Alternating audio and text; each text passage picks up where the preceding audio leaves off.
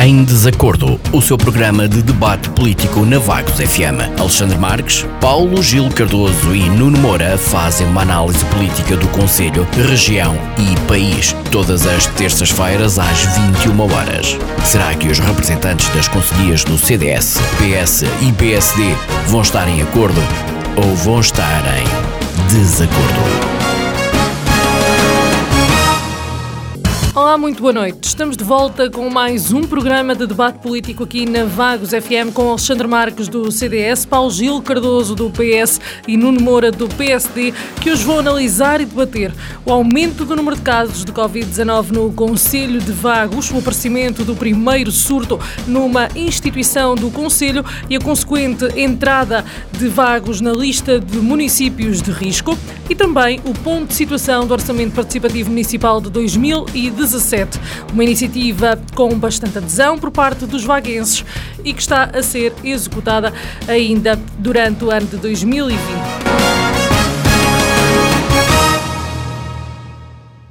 Em primeiro lugar, quero dar as boas noites aos nossos comentadores. Começo por pedir ao Alexandre que nos faça uma análise do seu ponto de vista da política conselhia, regional e nacional de semana. Boa noite, Alexandre. Boa noite, Sara. Uh, Boa noite a todos aqueles que nos ouvem e aos meus colegas, estimados colegas, o Paulo Gil e o Nuno Moura. Uh, antes de começar com essa minha análise, Sara, eu gostava só de, de, de em jeito de resposta, uh, dizer uma coisa ao meu colega, ao Nuno Moura, em relação a algumas afirmações que ele teve no último episódio. Eh, eu não sei como é que o PSD, passados 20 anos, ainda justifica a situação económica da Câmara com a gestão do CDS, só demonstra falta de capacidade. Todos sabemos que quase todas as grandes obras do Conselho foram feitas ou dadas início ao processo das mesmas no tempo do Dr. Carlos Bento. Depois disso, o PSD não acrescentou praticamente nada. É, basta ir ver as obras que eh, estão feitas de iniciativa do PSD. Nenhuma, até a requalificação do Palacete eh, foi, eh, portanto, dado o pontapé de saída no tempo do Dr. Carlos Bento, eh, deixámos projeto e tudo e ainda nem a obra começou. Portanto, eu só queria frisar uh, aqui este ponto e deixar bem claro para que os, os vaguenses comecem a entender uh, que a política não funciona só quando a obra aparece feita. A política tem muito mais que se lhe diga e, e isso diz respeito também à, à, gestão de fundo que se faz por trás das cortinas que muitas vezes as pessoas não veem. Em relação à minha análise política, eh, tenho pouco uh, a acrescentar, portanto, uh, tivemos o André Ventura com as suas contradições habituais, portanto, é algo que ele já nos habituou. Uh, primeiro defende uma coisa, depois defende outra, e nós ficamos sempre sem saber muito bem. A verdade é que ele consegue levar a dele avante e, e que, perdão, capitalizar votos, o que é, para mim, ridículo. Mas pronto, esperemos até à proximidade das urnas para perceber realmente uh, se aquilo que as sondagens dizem hão de ser verdade ou não.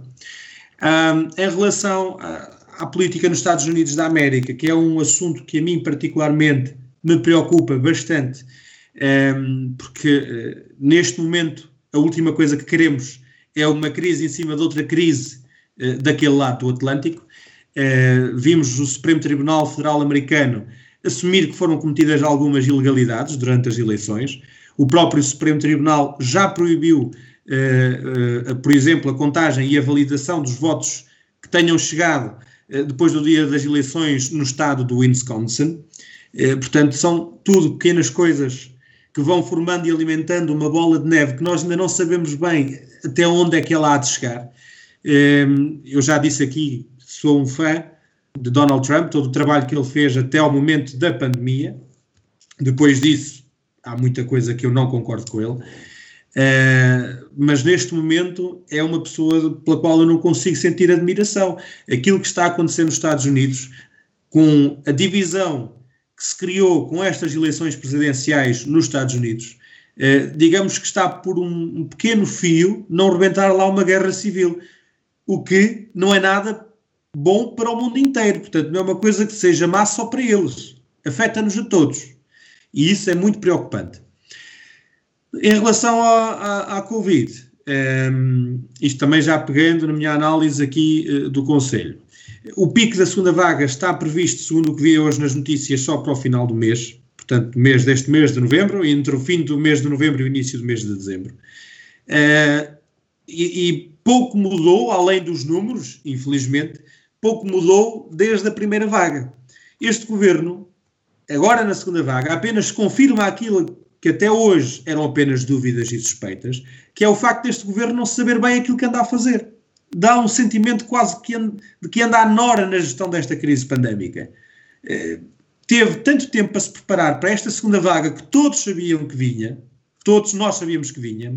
Eh, portanto, em maio, creio eu que foi em maio, eh, naquele conselho de consulta com especialistas, ao, a, consulta para o Primeiro-Ministro e para o Presidente da República e tudo, eh, eles já tinham admitido que a segunda vaga era algo dado como certo, que vinha, portanto, também o, o Primeiro-Ministro não pode fazer aquilo que fez há tempos, desculpando-se que não sabia que vinha uma segunda vaga, porque sabia que vinha, e não houve qualquer tipo de planeamento, eh, qualquer tipo de resposta eh, perante aquilo que nós já sabíamos que poderia vir a acontecer, que era o que tinha acontecido, portanto, até ao verão. Podíamos contar, pelo menos, ou devíamos de contar, pelo menos, com resposta eh, para suportar os problemas que já nos tinham aparecido, não é?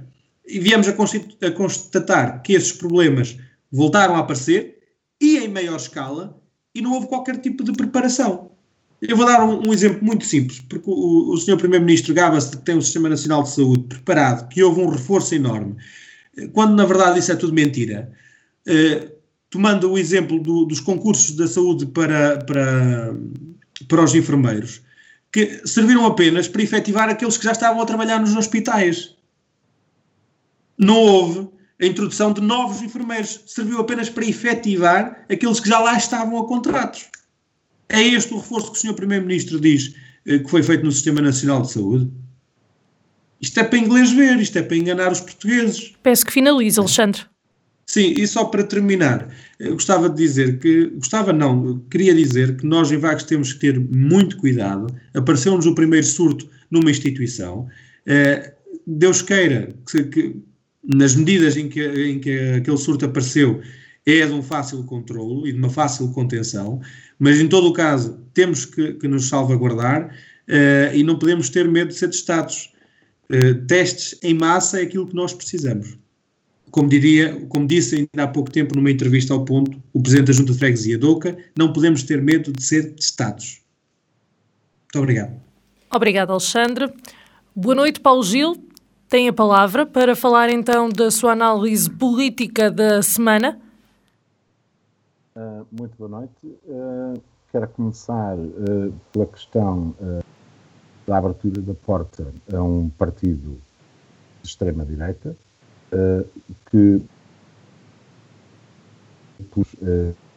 dia dá o dito dois dias antes do acordo com o PSD nos Açores, André Ventura tinha feito uma publicação dizendo que não haveria acordos com ninguém, Uh, e depois, uh, dois dias depois, uh, dá o dito por não dito e faz um acordo.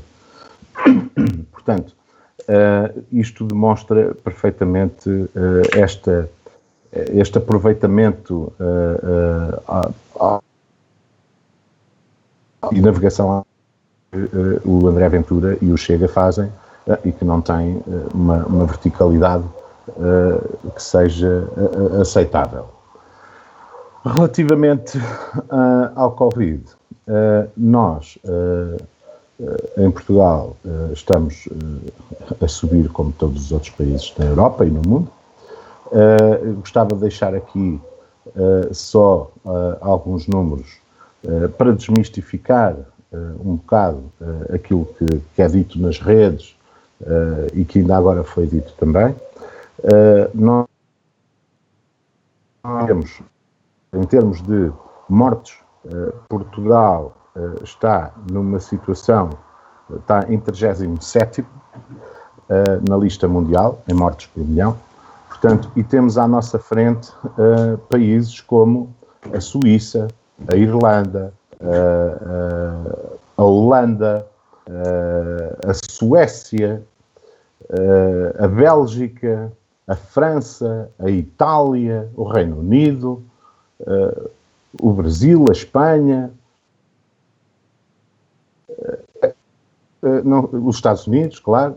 Portanto, em termos de mortes por milhão, se nós compararmos a capacidade financeira e a dimensão do nosso país, vê-se perfeitamente que os mais ricos e aqueles que se julga que têm os melhores serviços e os melhores hospitais não conseguiram responder como nós respondemos. Portanto, não estou a dizer que seja bom o cenário, não é. Mas, por comparação com outros países que são muito mais ricos, têm muitos mais meios, muitos mais ventiladores, etc, etc, etc, etc. Portanto, tem recursos que nem se compara minimamente uh, com o nosso país, uh, estão em situações bastante piores. Uh, relativamente a testes, também posso deixar a nossa posição. nós somos dos países que tem uma, que estamos na posição número 30 relativamente a testes por milhão. Portanto, tem, temos atrás de nós uh, a Holanda, uh, a Áustria, a Noruega, a Finlândia, países do norte da Europa que nós temos por bandeiras da, da, da, excelência, da organização, etc. Portanto, há aqui coisas que realmente nós temos que pôr nos seus devidos lugares e com os seus devidos números uh, para desmistificar isto. Relativamente a vagos, Uh, nada foi feito além daquilo, como já disse aqui, uh, nada foi feito além do que já estava a ser feito antes e mantemos como estamos, parece que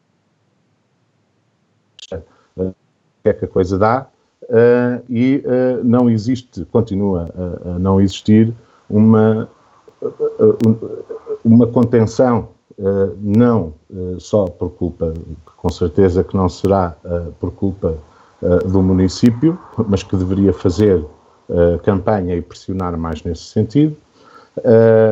Também, relativamente à questão das aberturas, no, portanto, na, na, situação anterior relativamente ao comércio, eu compreendo, é difícil,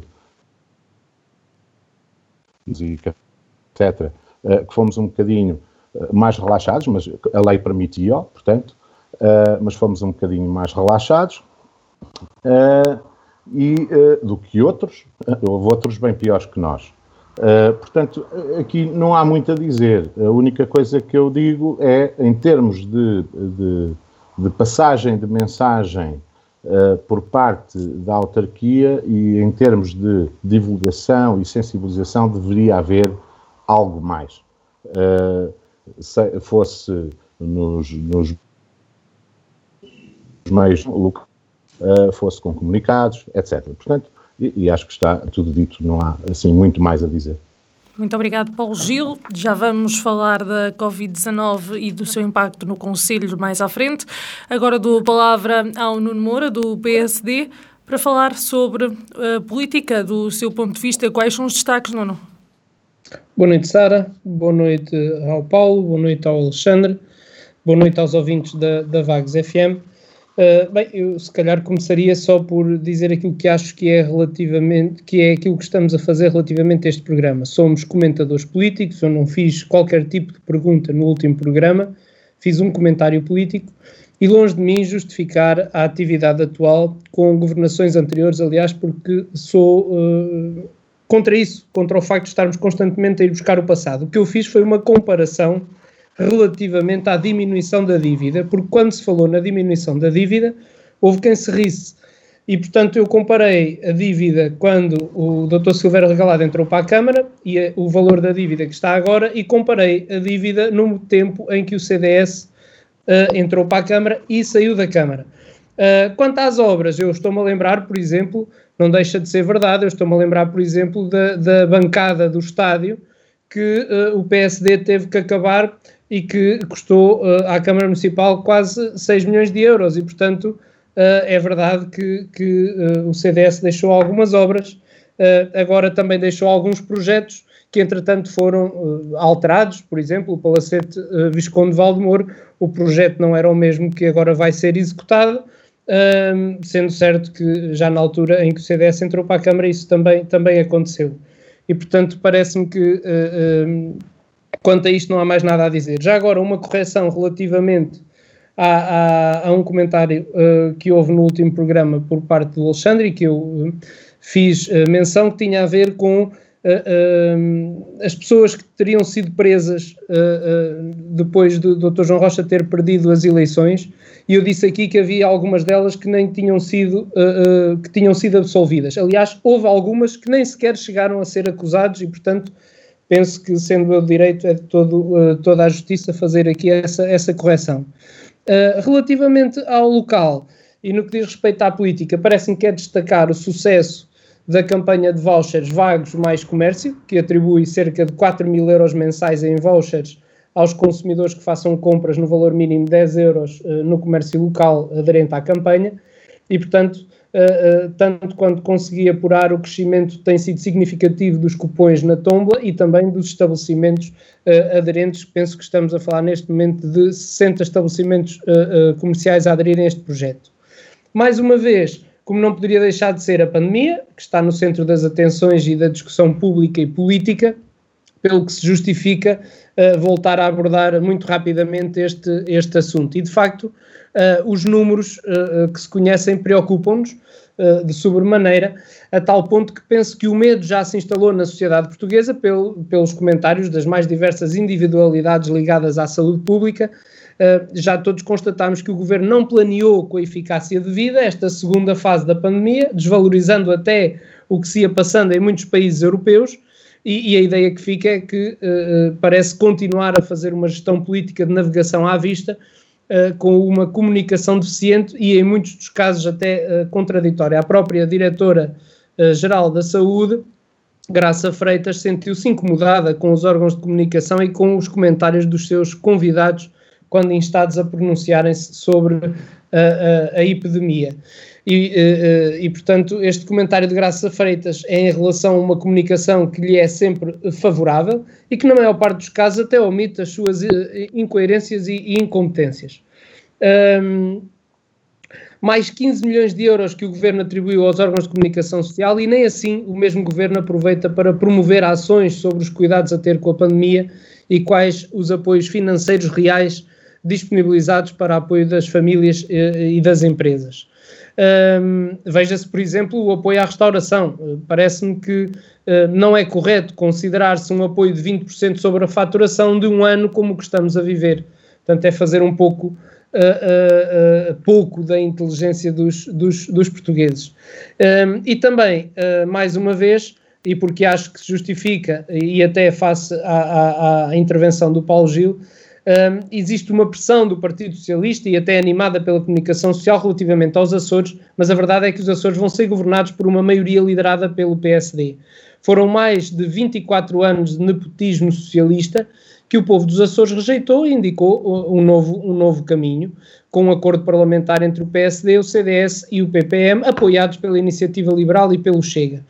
Uh, ao contrário de muito daquilo, de, daquilo que alguns querem fazer crer, todos esses partidos têm legitimidade política e constitucional para tomarem as medidas que entendem serem representativas do voto popular. Contudo, eu não mudo de ideias. Fui na altura contra a geringonça criada pelo Partido Socialista e uh, não sou um apoiante fervoroso desta nova geringonça nos Açores, porque nós devemos ter uh, coerência nas nossas ideias. E se eu na altura não concordei com a decisão que o Governo Constitucional uh, da República tomou, também agora não concordo a 100% com a decisão que se tomou no arquipélago dos Açores. Muito obrigada, Nuno. Antes de avançarmos uh, para a discussão dos pontos desta semana, eu gostava de colocar aqui a discussão ainda mais uh, uma questão sobre isso que estava a falar, uh, que é não podemos correr o risco de ter uma geringonça idêntica que está agora a ser trabalhada nos Açores?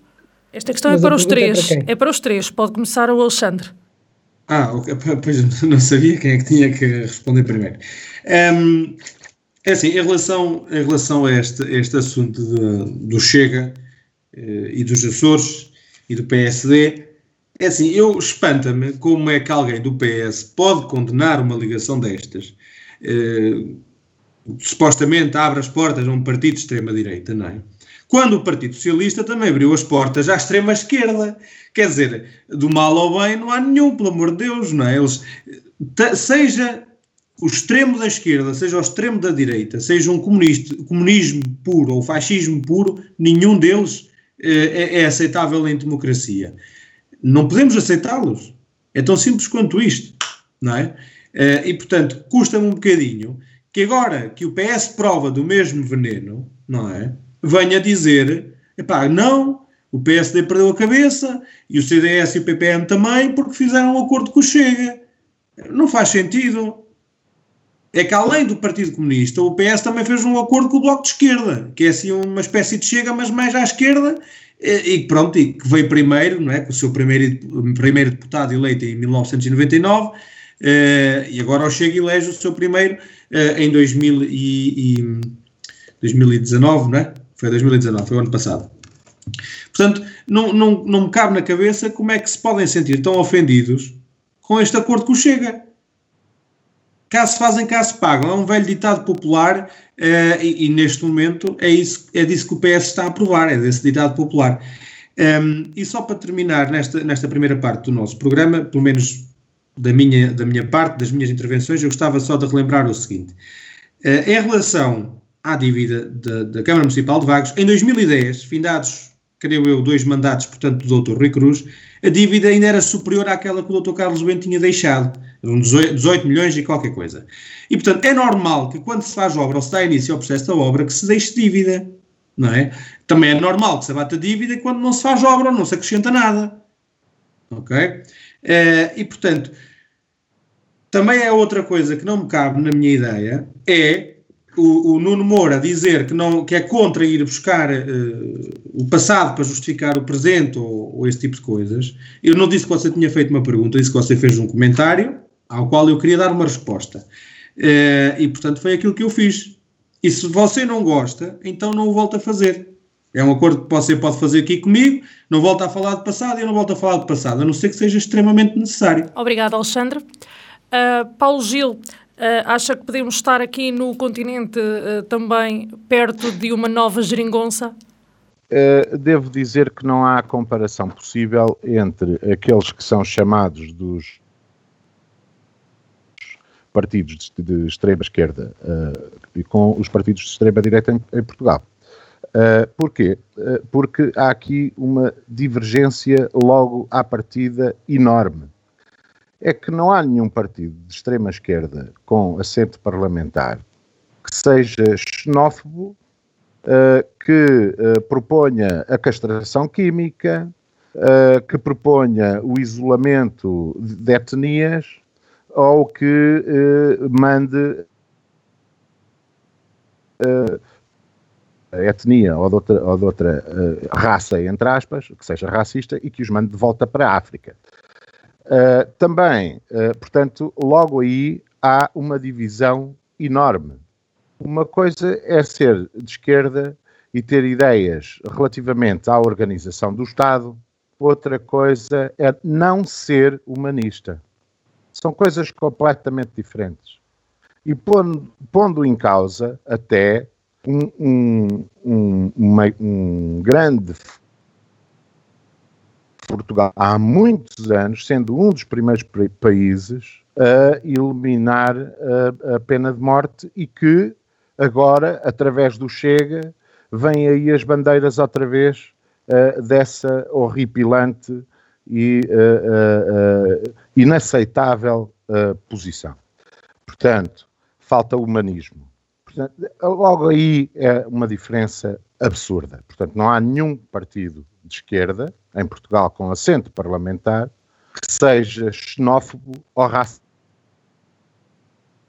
Uh, nem, nem há uh, propostas nesses partidos, uh, nem que seja em Congresso, como aconteceu com o Chega, relativamente a retirar ovários a mulheres. Portanto, porque praticaram o aborto. Portanto, isso é isso, isso é, há aqui uma diferença de fundo absurdamente gigantesca e que uh, eu não admito e, e, acho que nenhum humanista deve admitir. Portanto, uh, aí acho que estamos esclarecidos. Portanto, estamos a, abrir a porta a alguém que reclama castrações químicas e xenofobia e racismo e coisas do género. Portanto, isso é inadmissível. Isso, isso é um retrocesso civilizacional, absolutamente. Uh, relativamente a, a, a, outras questões, se há de fazer um acordo, há de fazer uma geringonça, tem tanta legitimidade o PSD de o fazer como o PS teve. A questão está num único elemento. Ninguém disse, ninguém disse que não podia fazer uh, uma coligação com o CDS, com o PPM, ou, não, porque esses partidos têm sua, no seu cariz e na sua fundação, assim como no PSD, têm a social-democracia como emblema, o que não é o caso do Chega. E lá iremos um dia à constitucionalidade desse partido. Hum. Pelos vistos, já, já estará uh, em marcha uma série de questões uh, relativamente a isso. Peço que conclua, uh, Paulo Gil. Sim, eu já concluí, acho que está tudo dito. Uma coisa é ser humanista e ter perspectivas organizacionais diferentes, as quais o PS não partilha, porque, porque uh, uh, não vamos pôr senhas e não vamos acabar com o dinheiro ou não vamos sair do euro, ou não vamos sair da Europa. Isso são coisas completamente diferentes de uma ideia como a castração química ou a pena de morte. Tem nada a ver. Portanto, e quem queira o sol com uma peneira, epá, peço desculpa, mas contra o humanismo, não. Muito obrigada, Paulo Gil. Nuno, faço-lhe a mesma pergunta a si. Eu, eu já lá vou, ia só dizer que eu, não, eu não, não, não preciso de fazer nenhum acordo com, com o Alexandre, até porque nem gostei nem desgostei do comentário ou da resposta que ele deu. Acho que é perfeitamente natural e, e, e respeito-a. Uh, portanto, acho que uh, vamos tentar evitar falar no passado, teremos que falar nele quando for necessário e se um dia quiserem discutir a evolução da dívida, cá estaremos todos para, para discutir. Até porque há uma contradição, o Alexandre diz que havia muitos projetos no tempo do Dr. Carlos Bento que foram concluídos, são palavras dele, porque eu não falei em nomes, falei sempre no CDS, um, que, que foram concluídos no tempo do PSD, ora, se foram concluídos no tempo do PSD, presumo que foram pagos no tempo do PSD, portanto a dívida teria que aumentar forçosamente no tempo do PSD para pagar esses projetos, a ser assim como o Alexandre dizia. Quanto ao, Paulo Gil dizer só o seguinte, a extrema-esquerda em Portugal, efetivamente, uh, e eu não vou discutir isso até porque tenho também a minha opinião relativamente ao Partido Chega, mas a extrema-esquerda, uh, a nível europeu, temos partidos de extrema-esquerda, aliás, que depois estão muito próximos dos partidos de extrema-direita, nomeadamente no Parlamento Europeu e nas posições que aí tomam, mas temos, por exemplo, aqui ao lado em Espanha o Podemos, que, sendo um partido de extrema-esquerda, também propôs a castração química e, portanto, uh, isso era uma discussão que nos podia levar a, a muitos, a muitos lados, uh, sendo certo que uh, o, o, o, Chega não vai fazer parte do governo nos, nos Açores. E, portanto, parece-me a mim que temos que aceitar, embora, como digo, e porque tenho um pensamento de princípio, eu não teria tomado a mesma posição porque na altura em que o Partido Socialista, e o Paulo Gil estava comigo também nos debates, na altura em que o Partido Socialista tomou essa opção, eu fui contra e, portanto, agora não podia ser a favor só pelo facto de ser o PSD a governar. Entendo que uh, não devia ser essa a posição tomada e que as pessoas deviam exercer o seu cargo, obviamente, na Assembleia Regional e não assaltar o poder, conforme eu disse que tinha acontecido com o Partido Socialista. Agora, uma vez que se abriu a porta a esse tipo de situações, pois agora uh, uh, estamos sujeitos a elas. Muito obrigado, Nuno. Não havendo mais nada então a discutir neste nosso ponto inicial, avançamos. Eu queria só dizer uma coisa, peço desculpa. Um, desculpa, Sara, interromper.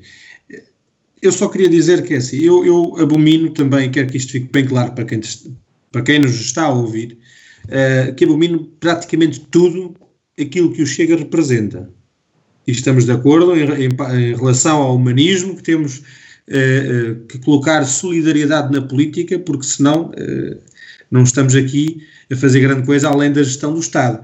Não é? E o que nós queremos na política também é ajudar as pessoas. Ok? E ajudar aqueles que nos ajudaram e ajudar aqueles que precisam de ajuda. Um, mas eu não posso deixar passar o facto de condenarem este partido, que eu também condeno, atenção, que eu também condeno, uh, mas, por exemplo, ficam impávidos, não é? Quando uh, o, o, o, Partido Comunista Português ou até o Bloco de Esquerda se associa a regimes e vangloria regimes uh, como o regime coreano, norte-coreano, como o regime venezuelano, o regime chinês, não é? Onde é que está o humanismo aí? Não é? Ainda na China, ainda há pouco tempo, vi uma reportagem a passar, na, na, creio que na SIC Notícias, se não estou em erro, não quero enganar ninguém, eh, de, de crianças mais novas que o meu irmão mais novo, a produzir sapatos. 12, 13 horas por dia a trabalhar. Na Venezuela passam fome, com Madura distribui lenha para aquecer as casas, porque não há gás. Porque um país que produz petróleo produz para fora e vai comprá-lo fora. É que nem sequer produz para ele, porque não tem capacidade ou porque não pode, porque isso já, já, já mete outra, outras questões ao barulho. O regime norte-coreano, não é? Porque uma pessoa não pode dizer um ai que vai presa. E como o Nuno, o Nuno ainda agora frisou, a mulher do, do, do Iglesias, que é o líder do Podemos, perdão, que também tem um lugar no governo, também propôs a castração química. É assim, lá está. Eu não sou nada completamente, sou completamente contra a existência sequer do Chega. Atenção, tenho uma, uma posição uh, pessoal muito vincada sobre este assunto. Uh, mas acho que quando as pessoas uh, fazem este tipo de críticas e, e, e, dão este tipo de marteladas sobre aquele partido, também têm que se lembrar: é pá, calma, mas nós também temos uns amigos assim que são meio perigosos. Não é? E quando esses amigos perigosos falam, não é? Que ainda há pouco tempo Jerónimo de Souza, tal como o líder do Podemos, disseram que a queda do muro, do muro de Berlim, por exemplo, tinha sido uma má notícia para o mundo, não é? Deem-lhes na cabeça a eles também. Muito é obrigada, Alexandre. Não há... Eh, eu acho, só, só para todos têm todos, todos os partidos portugueses têm telhados de vidro. E enquanto governo, uh, durante o governo PAF, a maior parte da alienação dos, do, de, de, empresas nacionais foi feita pela PAF. E a quem? A chineses. Uh, uh, o, a questão é que às vezes a economia manda mais, não é? Portanto, mas eu gostava de ouvir os meus uh, colegas de debate a defenderem esse tipo de relação ou a vender presuntos para a Venezuela. O Sócrates vendeu Magalhães mas a PAF vendeu presuntos aos milhões a dever dinheiro e depois a seguir já não havia mais presuntos para ninguém enquanto não pagassem. Portanto, esse tipo de relações não tem só a ver com os partidos de esquerda. Não tem. E o tipo, o tipo de, de, de, de posicionamento relativamente. Eu, eu ponho muitas coisas em causa. Nós somos uma república temos uma democracia republicana e somos muito amigos das monarquias. Paulo Gil, é vou ter coisa, que o interromper. Por... É uma coisa que a mim me rói no estômago. Paulo Gil, eu vou ter que o interromper porque nós já avançámos só, muito só, na hora e eu não sei se o Nuno vai querer também terminar. Já. Só para terminar a ideia, só para terminar a ideia. Peço desculpa. Porque são coisas importantes de dizer. Nós somos republicanos porque acreditamos que o poder não, não se herda. Ok? É um avanço democrático, civilizacional. Mas ninguém, ninguém vê o Marcelo Rebelo de Sousa, o nosso presidente, a contestar seja qual democracia for, e é um, um qualquer, qualquer uh, monarquia. Bem? São uh, uh, monarquias constitucionais e com parlamentos e democráticas e com governos democráticos. Mas continuamos a ter pessoas no poder que o herdaram de sangue. Isso não é democracia. Muito obrigada, Paulo Gil. Não, não sei se quer finalizar, porque já vamos a meia hora deste programa. Não, só para dizer ao, ao Paulo que eu, eu, não tenho que me pronunciar nem defender ou deixar de defender, até porque uh, uh, relativamente ao, ao, Chega, eu apenas disse que uh, havia partidos de extrema esquerda que também tinham tomado medidas menos corretas e, portanto, nós não podemos estar constantemente a, a, a criticar e nem nos podemos esquecer que nas últimas eleições legislativas Uh, existiram uh, 67 mil ou, ou, mais de 67 mil votos no Chega e, portanto, temos que, como estamos numa democracia e defendemos a democracia, temos que respeitar a opinião destes mais de 67 mil concidadãos que entendem que aquele partido uh, serve melhor os seus, as suas necessidades. E, portanto, é mais um partido que está constitucionalmente criado e, portanto, que passou o crivo do Tribunal Constitucional, foi uh, criado e, portanto, temos que conviver com ele, temos que conviver com ele, podemos discutir se concordamos mais ou concordamos menos com as posições que vão sendo tomadas e não é isso que estamos aqui a discutir.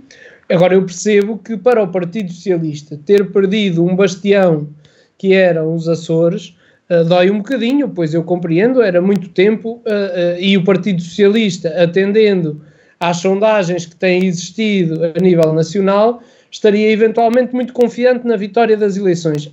Isso não aconteceu.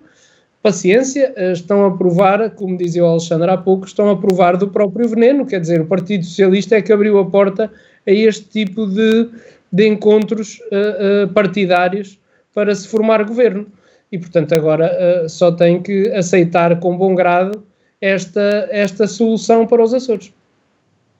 Obrigada, Nuno. Avançamos então para a análise de cada um dos temas que já aqui apresentámos e demos a conhecer aos nossos ouvintes. Para quem chegou agora, estamos no Em Desacordo, o programa de debate político da Vagos FM, que passa às terças-feiras aqui nos 88.8 em www.vagosfm.com. O primeiro tema a ser debatido é aquele que já temos vindo a falar, a Covid-19. O número de infectados tem vindo a aumentar no país de dia para dia. Vagos não é exceção. O município entrou à meia-noite desta segunda-feira na lista de conselhos de risco, lista da qual fazem parte 191 conselhos. Informo também que Vagos tem pela primeira vez identificado um surto numa das suas instituições. Alexandre, este é um tema que não tem faltado aqui, ainda hoje tocaram nele na vossa análise inicial e desde o início do programa tem vindo a ser acompanhado e discutido aqui na Vagos FM pela importância até e o impacto que tem no Conselho. Uh, sim, Sara, isto é, é, uma situação que mais cedo ou mais tarde acabaria por chegar a nós, vagos uh, entrar nesta famosa lista negra, não é? Nós já sabíamos que íamos entrar também tendo em conta uh, a perspectiva dos últimos 15 dias aqui no nosso Conselho.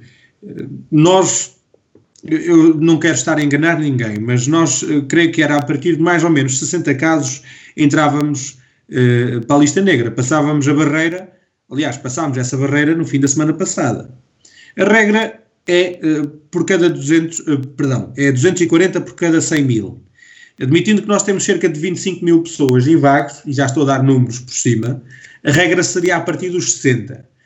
Com a margem de 20, 20, 25 casos seriam os 80, mas como passámos a linha para qualquer um dos dois, acaba por ser irrelevante uh, e, e, portanto, estamos na lista e agora temos que acatar com as regras e com as consequências que daí advêm, não é?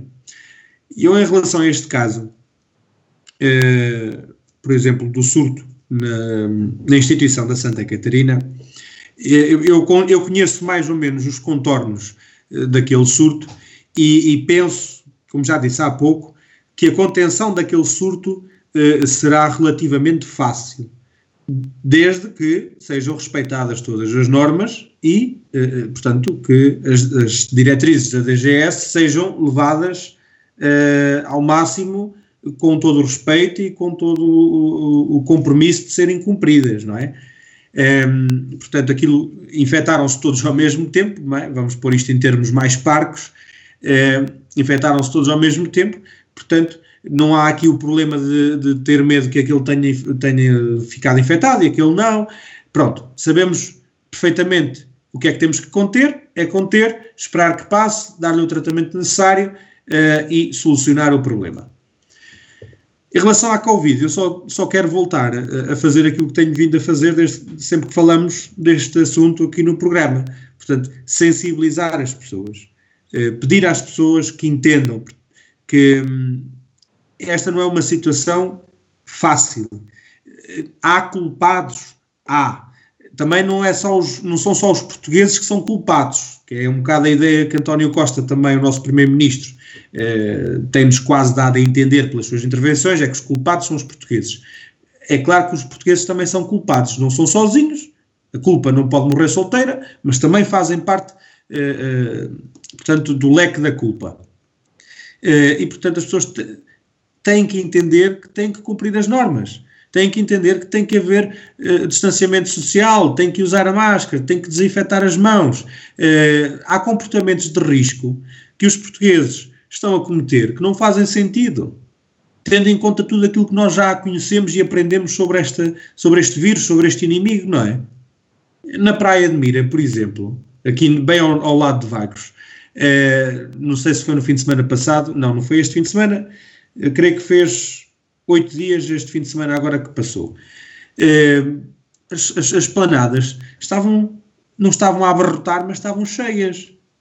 Pessoas ali a socializar, muitas delas duvido que morem todas juntas, sem máscara, sem nada, frente a frente umas com as outras, uh, sem qualquer tipo de, de, de medo e de receio de apanhar o vírus, estavam ali como se nada se passasse. Quer dizer, as pessoas usam a máscara na rua, de cada vez que entram num estabelecimento, tiram-na mal, chegam à mesa. E depois voltam a pôr quando querem sair da mesa. Mas esquecem-se que aquilo que se passa durante o tempo em que estão na mesa do estabelecimento, não é? Também contagia. Também é um comportamento de risco. Dali também pode resultar uma nova infecção. E acho que todos temos que entender isto. E se todos nós entendermos que estes comportamentos de risco têm de acabar, talvez consigamos fazer com que eh, camadas mais frágeis e mais vulneráveis a esta crise económica que se vive derivada à crise pandémica, não é?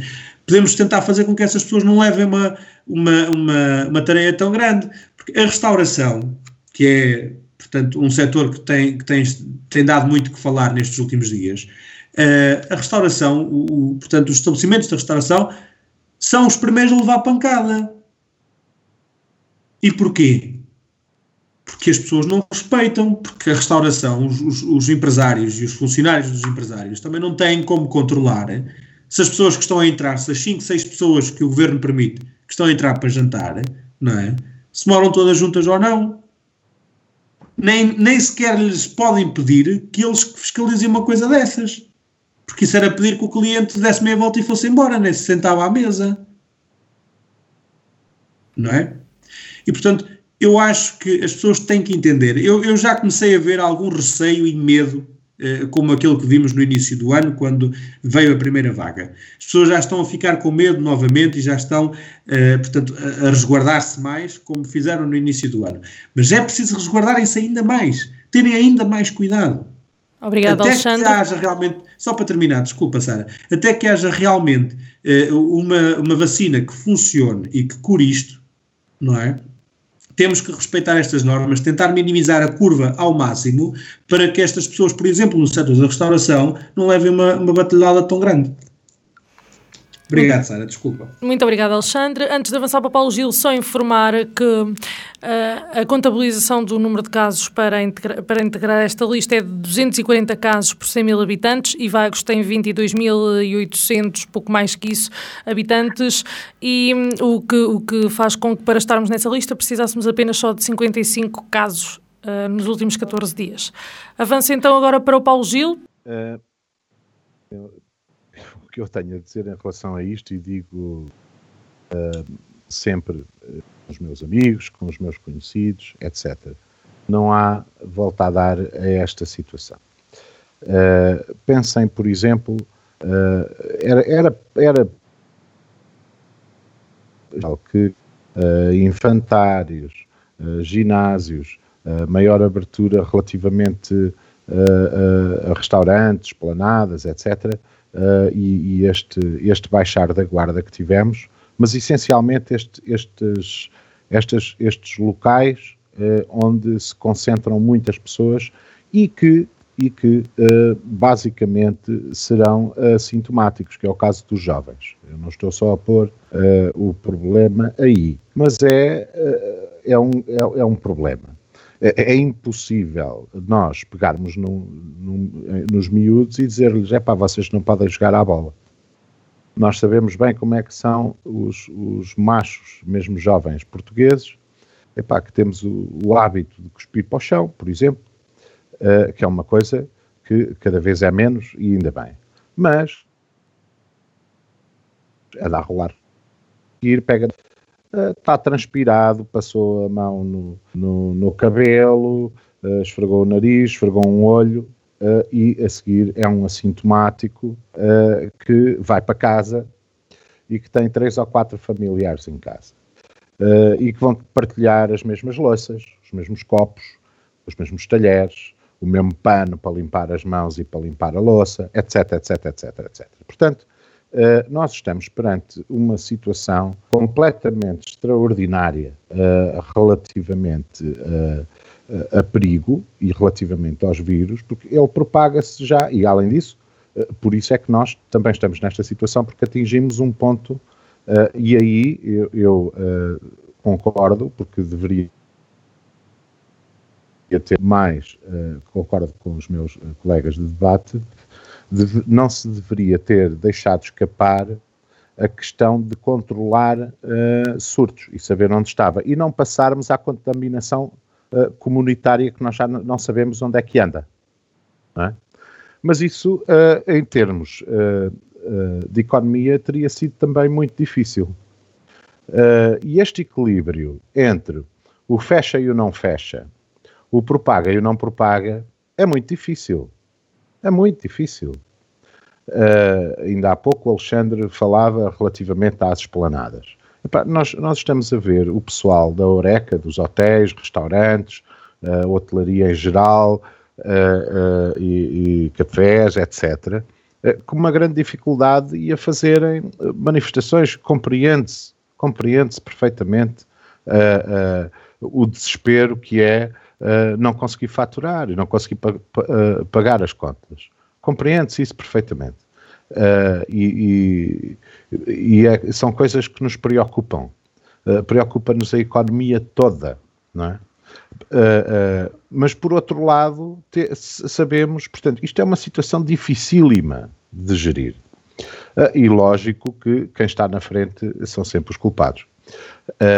E, mas continuo a dizer, nós temos que ter noção de que qualquer um de nós, inadvertidamente, porque tocou num puxador de uma porta, ou porque partilhou uma esferográfica, ou porque pediu um isqueiro para acender um cigarro, ou porque pousou, ou pôs a mão, ou seja o que for, uh, uh, foi comprar pão, mexeu numa embalagem, num saco plástico, o que seja. Portanto, o vírus poderá estar em qualquer lado. Neste, e neste momento, nesta difusão comunitária, poderá estar em qualquer lado.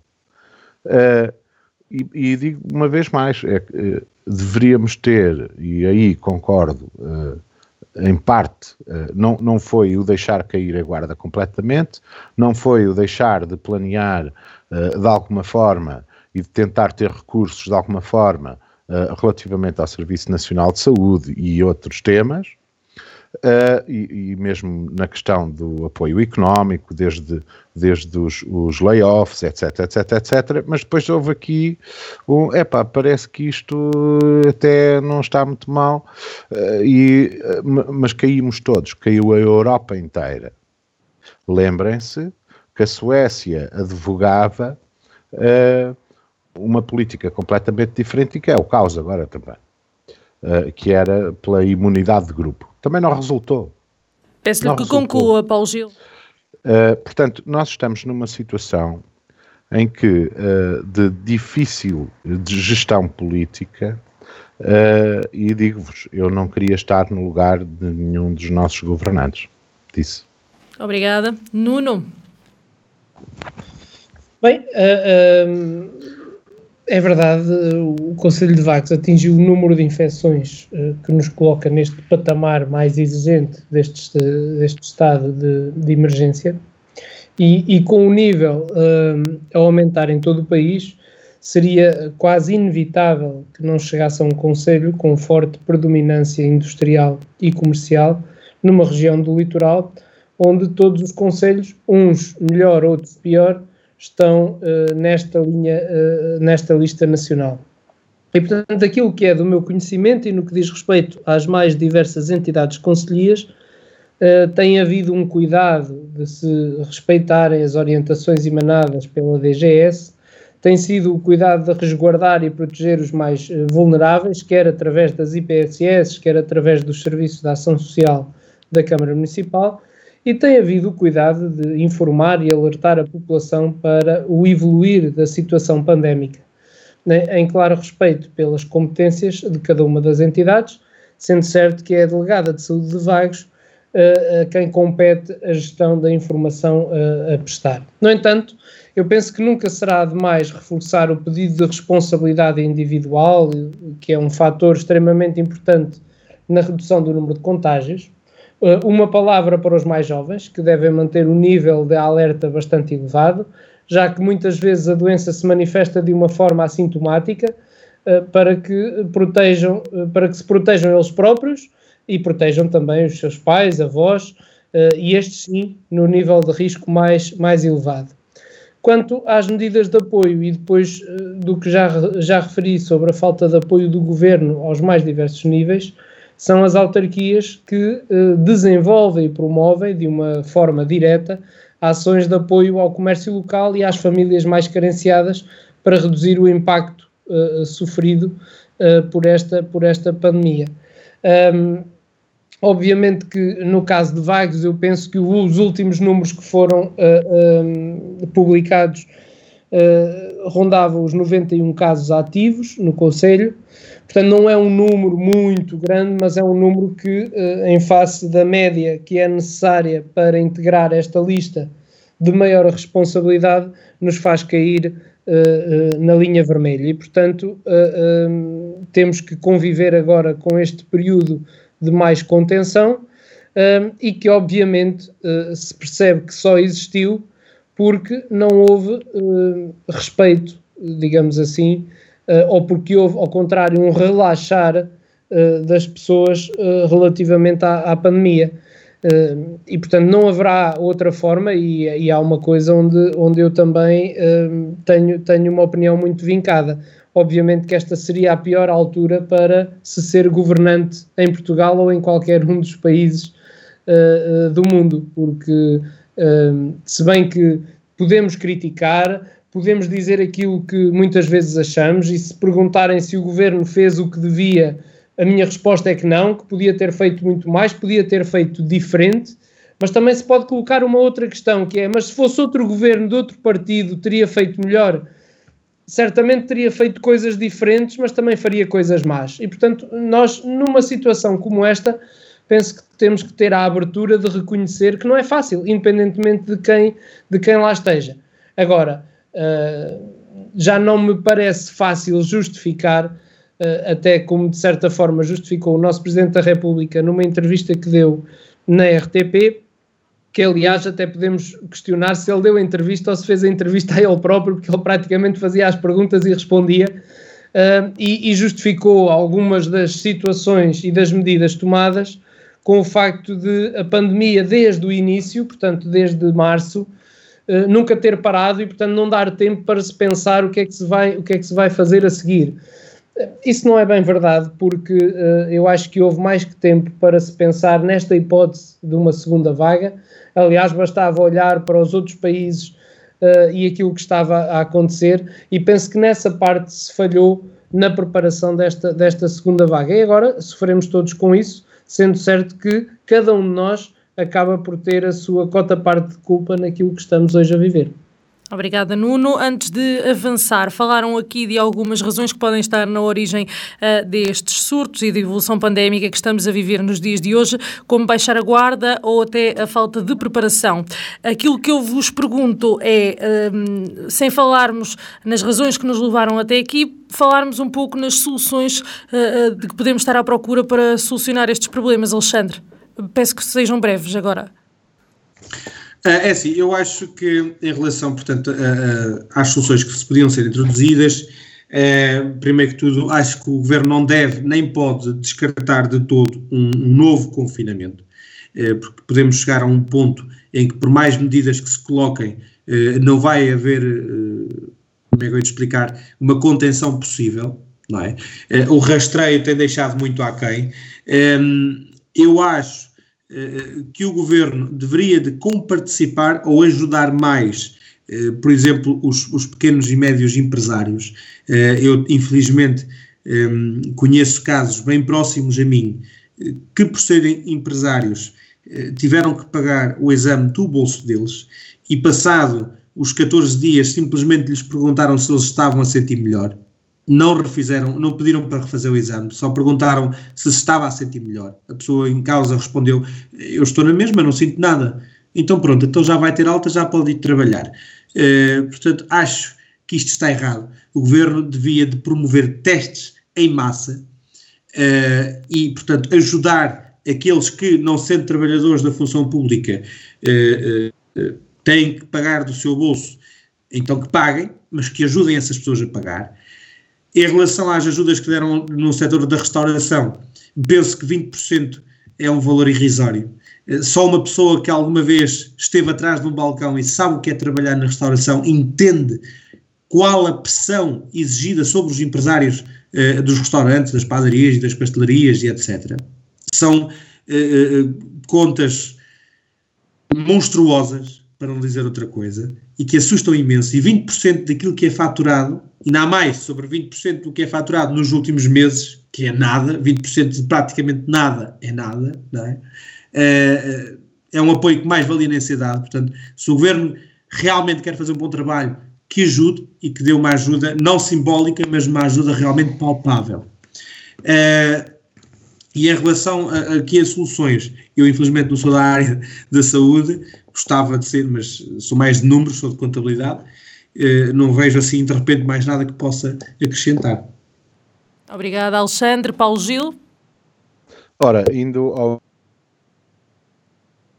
de testes, eh, porque continuamos a falar nisto e já no início eu disse, Portugal está na posição 29 em número de testes por milhão e atrás, atrás de nós estão a Noruega, a Austrália, a Irlanda, a Itália, a Finlândia, a Áustria, a Alemanha, a França, a Suíça, a Suécia, o Canadá, etc, etc, etc, para não continuar, porque senão nunca mais saíamos daqui. Portanto, quem diz que nós, que não temos uma, uma, uma atitude proativa de fazer e de esforço, porque é um esforço financeiro absurdo, uh, uh, comparem-se com esses uh, gigantes. É, é só isso.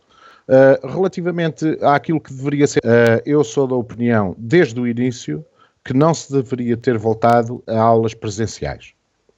Uh, o, um dos maiores fluxos, além do fluxo de trabalho e, do, e, do, e em fábricas, etc., e restaurantes, etc., portanto, o maior fluxo que nós temos e os maiores contactos que nós temos a maior mobilidade de transportes, pessoas em movimentação daqui para ali, da escola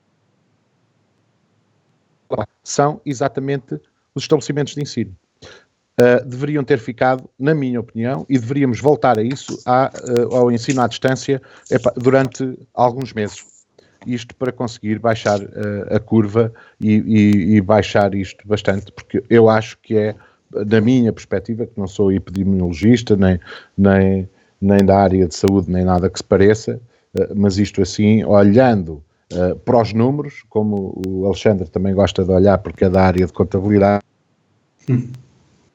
para os números das pessoas que têm que movimentar e do número de pessoas que estão juntas uh, nesses locais, que são os estabelecimentos em si. Só isso. Obrigada, Paulo Gil.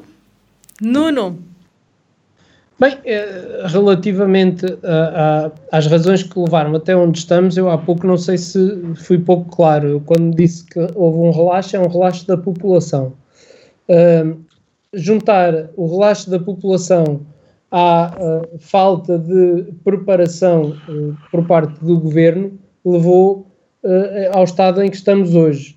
Soluções. Eu acho que a solução passa por cada um de nós respeitar as regras uh, uh, da Direção-Geral de Saúde, porque se todos respeitarem, obviamente que a pandemia não, se, não desaparece, porque ela não vai desaparecer assim, mas uh, fica pelo menos controlada de forma a que o número de contágios seja cada vez menor. E, portanto, para mim, a grande solução passa, obviamente, pelo, pelo facto de uh, as pessoas respeitarem aquilo que é uh, que são as imposições das, das que são as imposições da, da Direção-Geral de Saúde. Quanto uh, ao mais, uh, parece-me que uh, o Governo tem a obrigação, e agora o Paulo Gil estava a falar dos testes, mas este, esse estudo de que o Paulo Gil estava agora a falar é extremamente recente. Obviamente que nós melhoramos o número de. O número Não de... é o estudo, são os números, peço desculpa. Sim, sim, é o relatório. Uh, o relatório. Estou, está a ouvir? Sim. Sim, peço desculpa, Nuno, só para, para dizer onde é que eu fui buscar os números. Os números são do Worldometers, que uh, aplica todos os dias os comunicados uh, de, uh, e que atualiza diariamente os, os 200 e tal países do mundo e onde está a lista, e tem filtros, vocês podem ir lá e ver quantas mortes houve por milhão, e, e, e, são números mais ou menos fidedignos uh, e que são chancelados pelas Nações Unidas. Sim, sim, mas é, o que eu estava a dizer é que é um, é um, um estudo no sentido. O de... número que eu dei é o número 2, são os números sim, de é um, hoje. É um apanhado recente uh, e, portanto, obviamente que nós aumentámos o número, o número de testes. Uh, mas houve e continua a haver algumas incongruências uh, que, que, acabam por ter alguma justificação no sentido da, da complicação que é uh, tratar desta, desta pandemia. Mas eu já aqui falei nelas e posso voltar a falar. Eu não percebo, por exemplo, isto é um, um pormenor, mas eu não percebo, por exemplo, porque é que se alterou o número de pessoas que podem estar à mesa de 5 para 6. Isso só veio trazer confusão. Uh, se antes do estado de emergência só era permitido o número de 6 pessoas por mesa, porque é que alteraram para seis? Quer dizer, a única ideia que eu vejo, ou a única razão que eu vejo para que isso aconteça, e que de certa forma é capaz de justificar, é o facto de quando o governo está a preparar as medidas, distribuir uh, uh, setores por uh, assessores, não é? E cada assessor trata do seu setor e depois as coisas não batem a bota com a perdigota, porque vamos a esse número. O número de seis pessoas agora, o novo número de seis pessoas à mesa, mas depois para festejos são só cinco. Uh, e é curioso que o Ricardo Araújo Pereira, no seu programa, fez uma rábula com isto, mas acaba por ter cuidado, razão. Cuidado, que ele é de esquerda, de extrema esquerda. Hein? Cuidado. Se, se, se calhar é. Se estivermos, Não, é, é, é se, estivermos é? okay. se estivermos seis pessoas numa mesa para festejar o aniversário de uma delas, no momento de cantar os parabéns, vai-se ter que levantar uma para não estar a transgredir.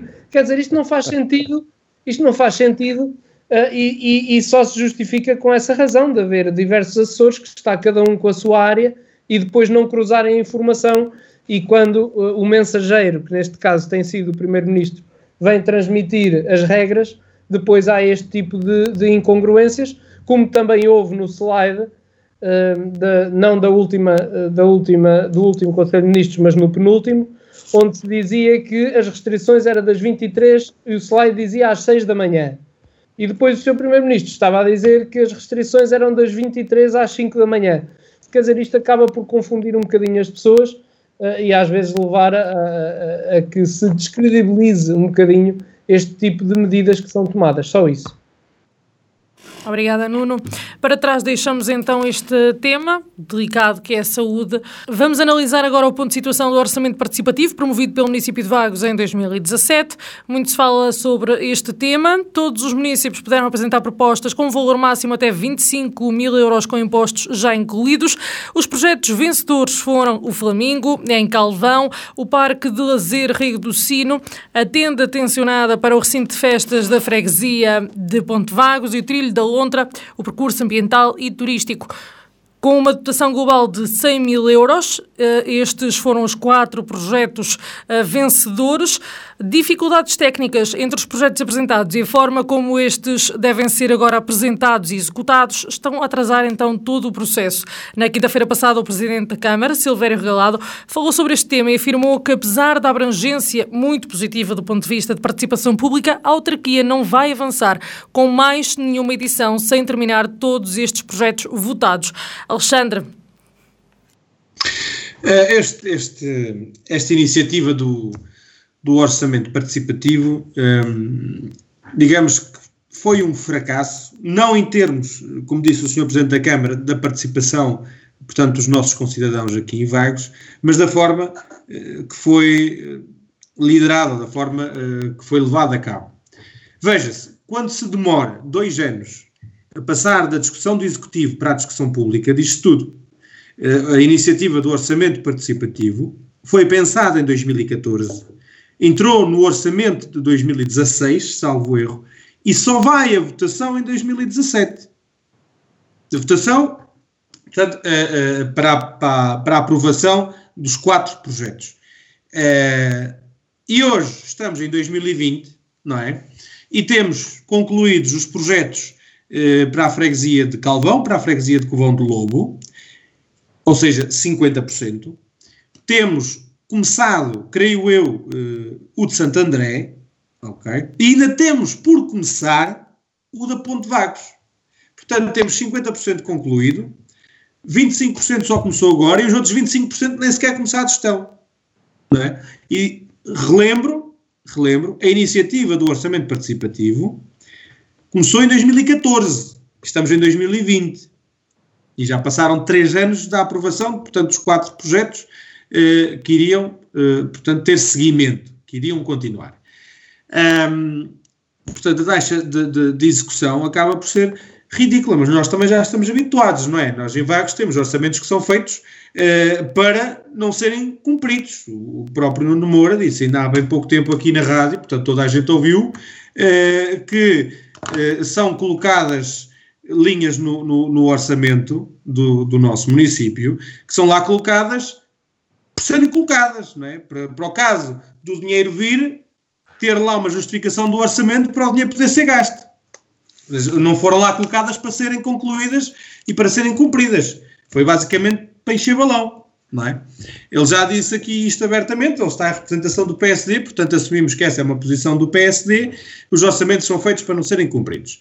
Eh, mas é bom que comecem a admitir os erros que cometem, não é? Uh, que é para os vaguenses começarem também a perceber-se de como têm sido enrolados e, e, um dia que tenham hipótese nas urnas, uh, dar a conhecer o seu descontentamento. Um, em relação a isto, acho que não tenho mais nada a acrescentar, Sara. Obrigada, Alexandre. Paulo Gil? Uh, para para uh, relembrar, que a ideia e a proposta da existência de um orçamento participativo foi uma proposta do PS uh, uh, durante anos, até que uh, acabou por ser aceito, porque era uma boa ideia, e os outros e muitos municípios no país já o faziam antes, e Vagos não ficou atrás, com certeza, demorou algum tempo, mas lá aceitou orçamento participativo é para ser anual, não é para ser em 2017 e estar concluído em 2020. O, objeto, o orçamento participativo é anual. Uh, e, e, foi essa, esse assumir uh, que aconteceu quando se implementou o orçamento participativo. Portanto, o orçamento participativo é anual. Uh, e, e nós não conseguimos, nós, o Executivo, não conseguiu torná-lo anual uh, uh, se calhar por falta de burocracia, uh, mas também, se calhar, em alguns casos e em algumas situações, relativamente aos projetos. a questão é, amigo não empata amigo. Ou seja, se nós temos projetos pendurados ou que por algum motivo não cumpriram a parte da, da, da, associação, da, do grupo de cidadãos, de, etc., que tenha feito a proposta e que venceu e que falhe de alguma maneira, uh, ou, ou, que se atrase de alguma maneira, ou tenham dificuldade em, em implementar a ideia ou o, o, o projeto, não se outro por isso. Uh, uh, porque nós temos quatro projetos uh, vencedores, alguns, como é o caso de Calvão, ou da Lagoa, ou, ou, do projeto da Lontra, não é? do trilho da Lontra, conseguirem concluí-los e executá-los. os outros dois mais atrasados, ou um ainda nem começou, mas isto não pode valer para impedimento de outros de outros projetos. E, e, isto é o primeiro erro. Isto é o maior erro. Isto é o maior erro do Executivo. É. Esse é que é o erro. É porque aquele não está concluído, não fazemos mais nenhum. Então, mas os orçamentos são anuais. O orçamento participativo também. Tem que ter capacidade para gerir os vários projetos que vão aparecendo. Gerir, e quando eu digo gerir, é, pá, se não dá, ou se aquele projeto não tem execuibilidade, se não consegue avançar uh, por motivos até alheios ao execução, uh, uh, cumpram-se as regras, estabeleçam regras, e as regras são para cumprir. Não consegue, epá, ok, perdeu acabou. Foi-lhe atribuído, mas não conseguiu executar em X tempo, ou falhou isto, ou aquilo, ou aquilo, ou aquilo, ok. Agora, não podemos é parar com tudo e prejudicar o, o próprio a própria ideia do orçamento participativo. Isso é que não. É só, é só o que tenho a dizer. E aí é uma inabilidade do Executivo. Obrigada. Nuno, aqui algumas questões foram levantadas em representação do PSD. O que é que tem a dizer? Bem, é, já, é, essa questão já tem sido hábito, eu logo desde o início e até desde o início deste programa que eh, tenho que estar atento por, pelo facto de os meus colegas se dirigirem bastantes vezes a mim eu gostava de, de, lembrar que, obviamente, não deixo de ser apenas um comentador como eles e que apenas posso comentar aquilo que tenho, que tenho conhecimento. E sobre este assunto, eu creio. Peço desculpa, salvaguarda, salvaguarda seja feita que eu não mencionei o Nuno Moura nem o PSD, mencionei o Executivo, sempre, ok? Claro. Essa claro. salvaguarda que esteja, que esteja presente. Eh, e, e, ainda bem, Paulo, porque era isso que eu estava a dizer. Há uma grande diferença entre o executivo e entre o Nuno Moura, que é apenas um comentador e que está aqui em representação de, do partido, que por acaso é o partido que apoia o executivo, mas não se mistura uma coisa com a outra. Uh, e, e, sobre este assunto, eu creio que o Sr. Presidente da Câmara já deu uma resposta uh, uh, no último programa. O Presidente responde. eu já percebi que nem todos estão atentos e acompanham este programa de proximidade do Presidente da Câmara Municipal com os seus municípios. Um, ou então é, é, só mesmo querer repisar o assunto. No entanto, cá estou para comentar o assunto dentro daquele que, como disse, é o meu conhecimento sobre uma matéria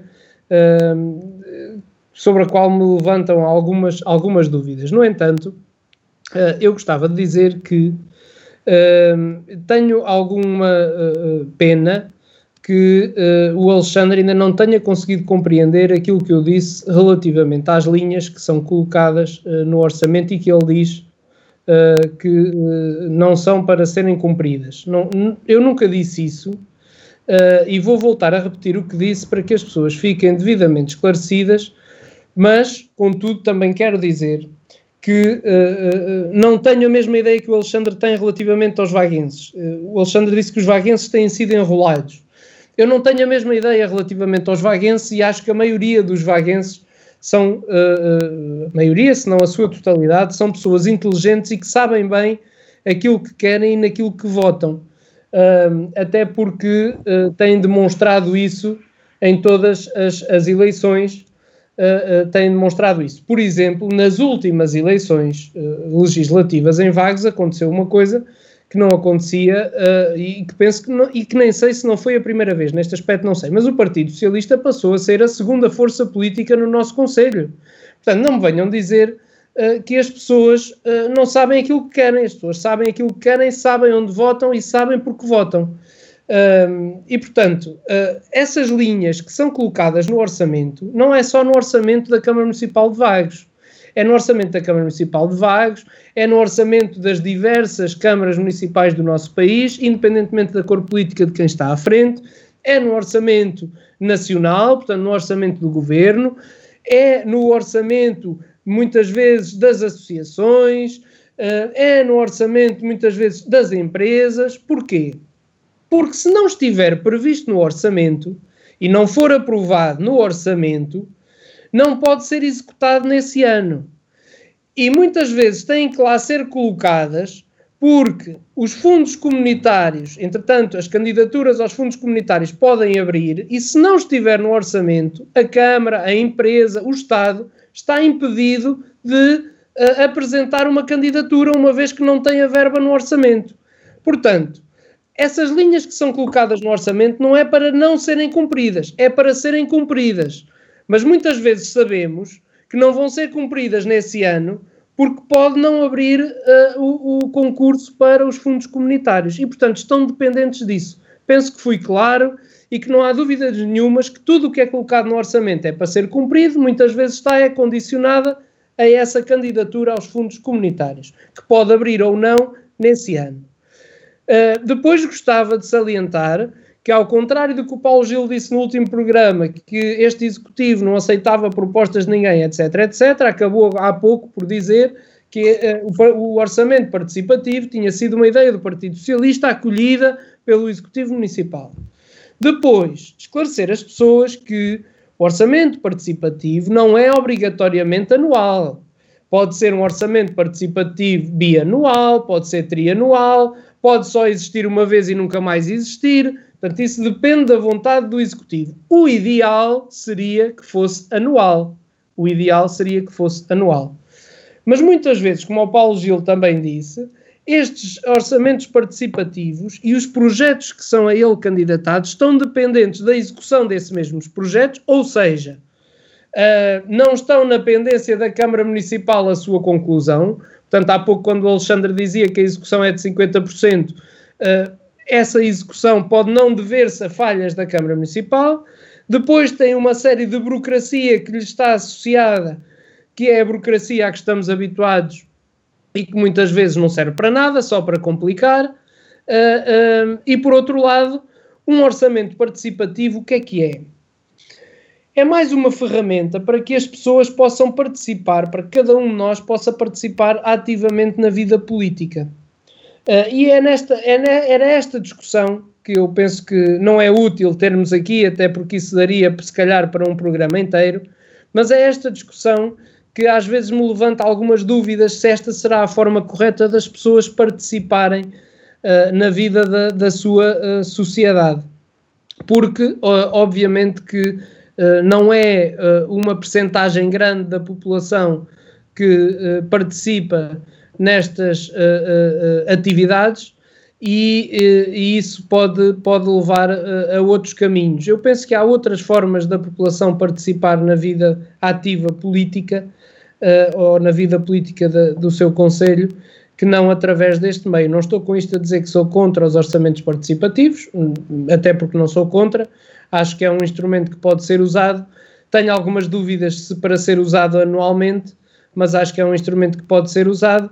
Agora, acho é que se deve simplificar a forma como ele depois se executa para facilitar que os projetos, em primeiro lugar, se cumpram, ou eventualmente, como o Paulo Gil dizia, caso não se cumpram num determinado tempo, perderem uh, com participação.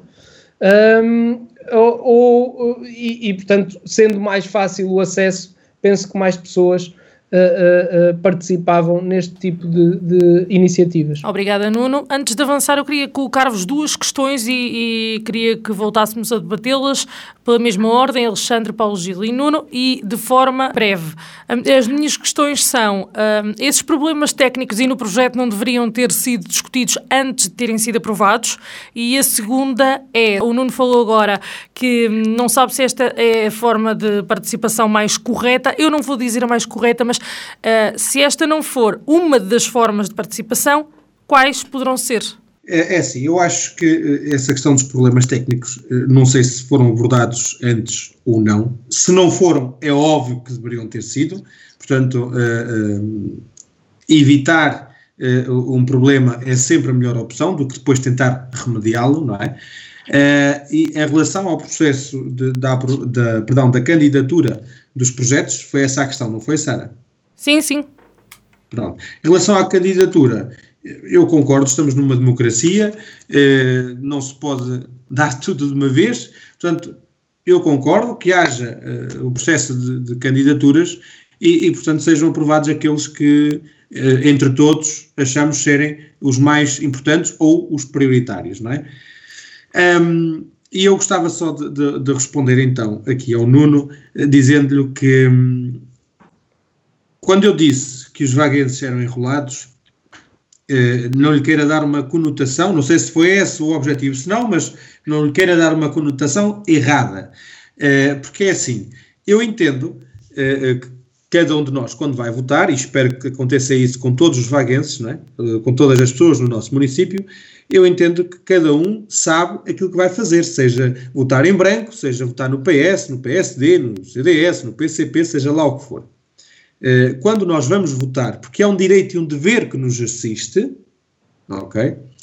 Eh, eu entendo que cada um vai votar em plena consciência do ato e que vai exercer o seu direito de voto da, forma que acha mais correta e, e da melhor forma eh, que a pessoa pensa que irá satisfazer as suas necessidades. Até aí, nada contra.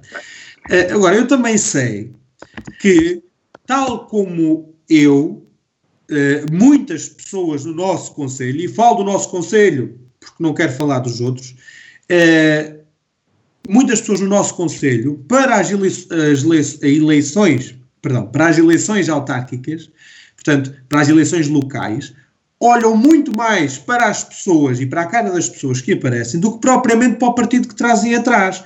É claro que o partido e o, e o exercício do partido a nível nacional também interfere na decisão das pessoas.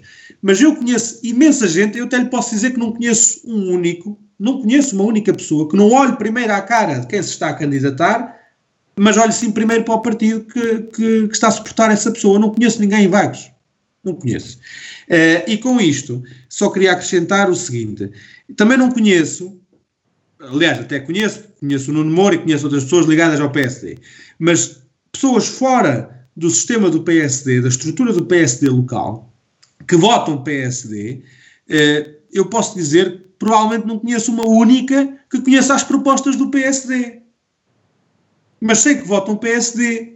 E sei porque é que as pessoas votam PSD, porque elas dizem: eu voto PSD porque eu sou amigo de Fulano, porque eu conheço Fulano, porque eu vou jantar à casa dele, ou ele vai à minha e não sei quê. E infelizmente é muito isso que acontece no nosso Conselho e nos outros. No nosso Conselho e nos outros. E o meu papel aqui na rádio é representar um partido. E eu represento o CDS. E estarei aqui a falar em nome do CDS, salvo raras exceções, que eu digo que falo em nome pessoal, e portanto aí as pessoas entendem que é a minha opinião, não é a do partido.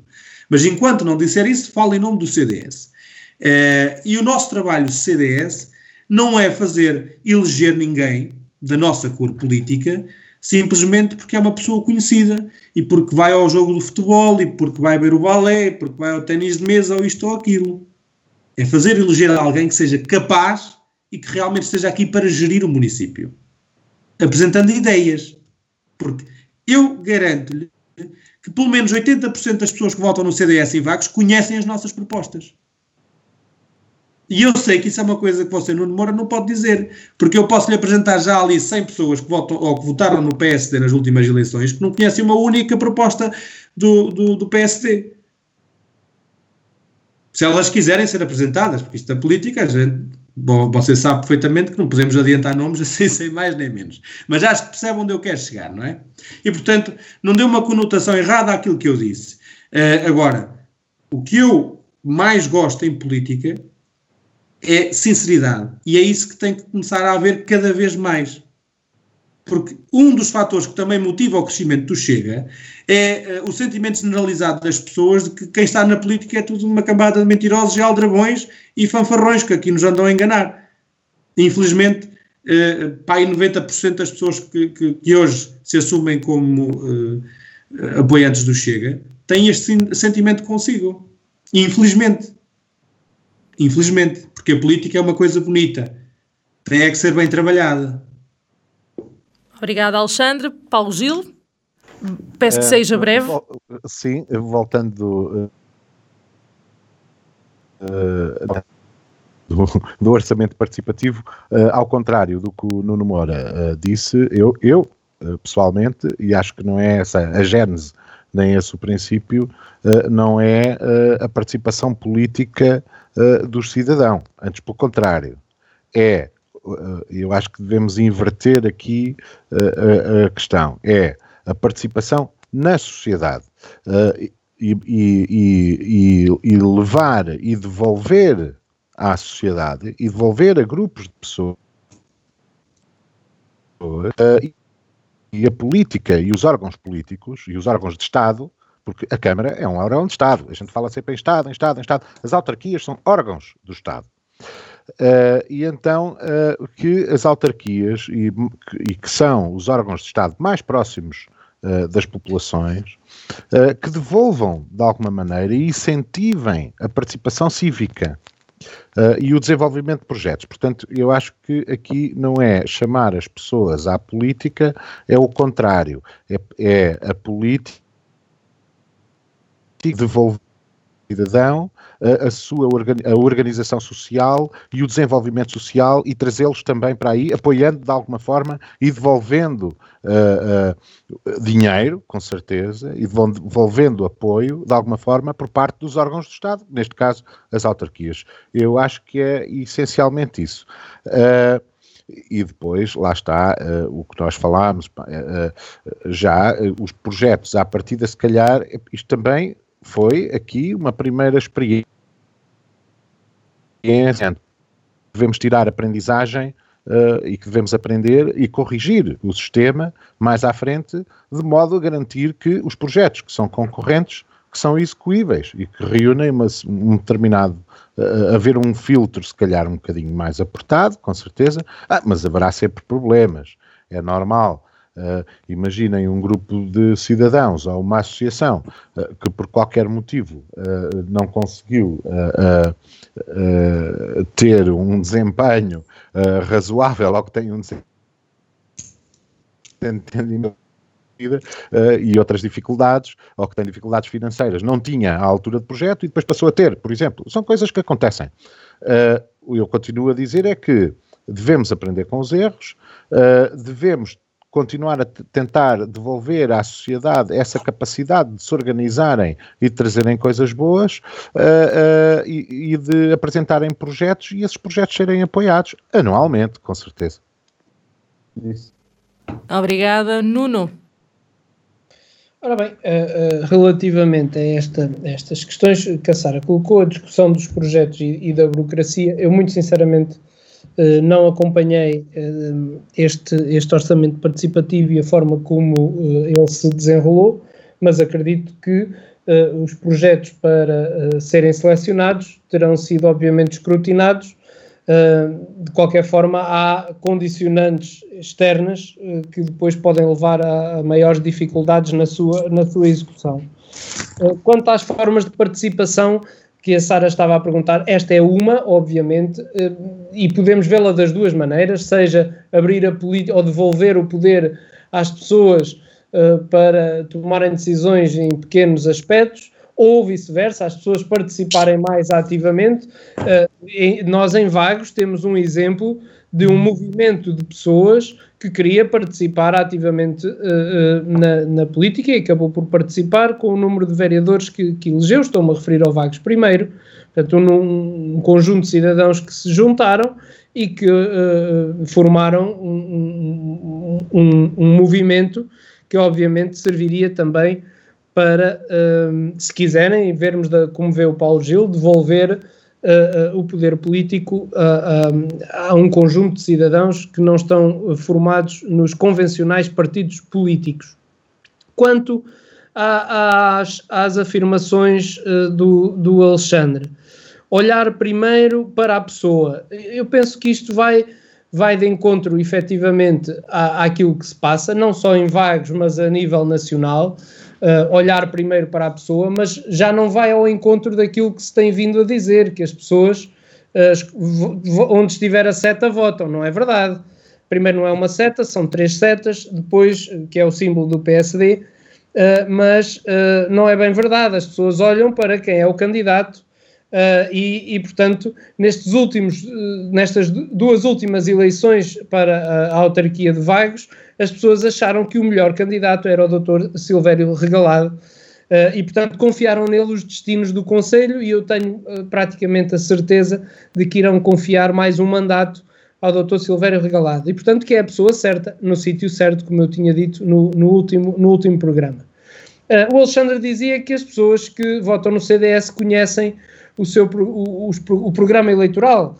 Uh, bem, nas últimas eleições autárquicas, dos 11.925 votantes, apenas 2.059 votaram no CDS, 8.181 votaram no, no PSD. Se formos para as últimas legislativas, em vagos, 5.707 pessoas votaram no PSD, 1.856 no Partido Socialista e 1.233 uh, no CDS. Portanto, daqui se retira ou poderá retirar, digo eu, isto nas palavras do Alexandre, que uh, foram menos as pessoas que acharam uh, bom o programa eleitoral do CDS. Das duas, uma, ou o programa não era bom, ou a pessoa não era a ideal, e portanto penso que o CDS terá que rever uma e outra uh, forma de se apresentar às, às eleições. Obrigada. Fechamos então este programa com mais uma questão para os nossos comentadores. Entramos em Contra-relógio. Isso mesmo, entramos em contrarrelógio. A questão de hoje foi colocada por Rafael Castro, parabenizou a Vagos FM pelo regresso de um programa de debate político centrado essencialmente na política local e diz então o Rafael. Bom dia, é com bastante agrado que vi o regresso de um programa de debate político à Vagos FM centrado essencialmente na política local. Gostaria de, como jovem vaguense que sou, lançar uma pergunta ao painel de comentadores. Num dos últimos programas, o Dr. Nuno Moura disse o município de Vagos tem vindo a identificar os fluxos da população e a perceber como desenvolver estratégias para reter os residentes e atrair novos migrantes.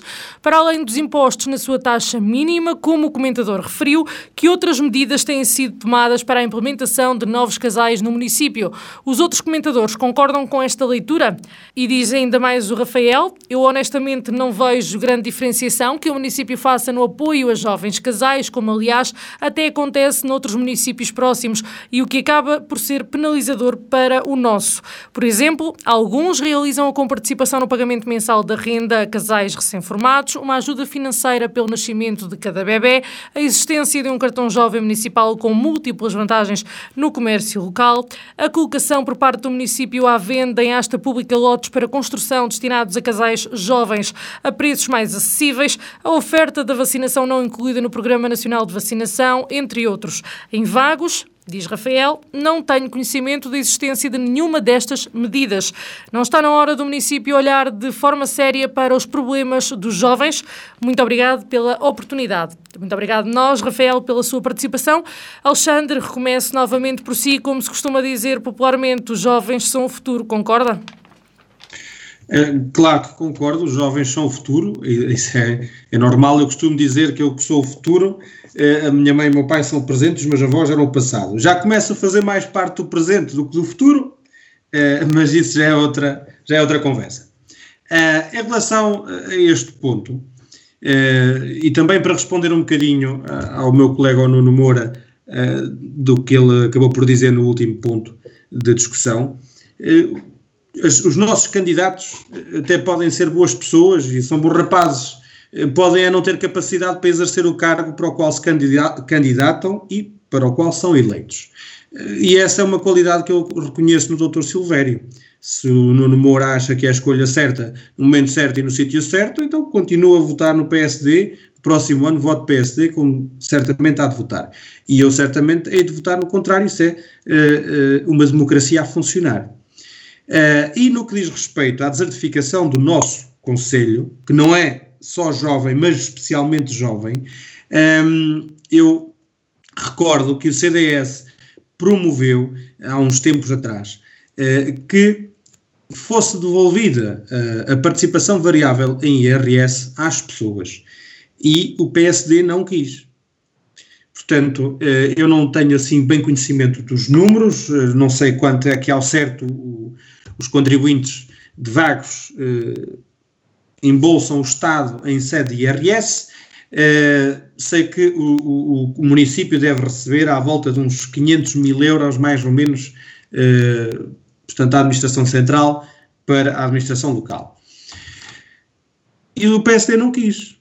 Tudo bem que só veria, como o PSD na altura argumentou, só deveria, só veria o retorno do IRS quem paga IRS. Mas isso é normal não é? E mesmo dentro daqueles que pagam IRS, há pessoas que se vão embora. Eu dou o meu exemplo. Não é? Eu não ganho nada por ir além, não ganho ordenado mínimo, mas não ganho nada por ir além, mas como sou solteiro e sem filhos, já pago IRS. E a mim dava-me jeito, e a outras pessoas como eu, ver o retorno, uh, o, o, por muito pouco que seja, que a Câmara ou que o, que o município me pudesse dar. E como eu, muitos.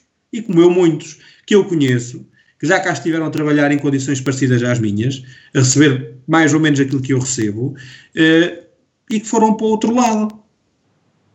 Um deles, por acaso, eh, até foi viver para um município do CDS eh, que faz, portanto, a devolução desta participação variável em sede IRS. E fora isto, o, portanto, fora isto, já não estou a falar aqui desta participação do IRS, fora isto que o, que o, o Rafael, creio que disse no e-mail, só um bocadinho, uh, não, ele não disse no e-mail, pronto. Uh, então eu vou, vou dizer. O, o, município creio que ajuda no seguinte, uh, alargou para os miúdos que, que não têm ainda o processo, para os miúdos da escola, para os nossos meninos, que ainda não têm o processo de nacionalidade portuguesa concluídos, portanto, ou nomeadamente, deve, deve de, de se referir, uh, portanto, aos jovens que vêm com as famílias, neste momento, por exemplo, países como a Venezuela e não sei o quê, que procuram em Portugal uh, uma, uma oportunidade melhor.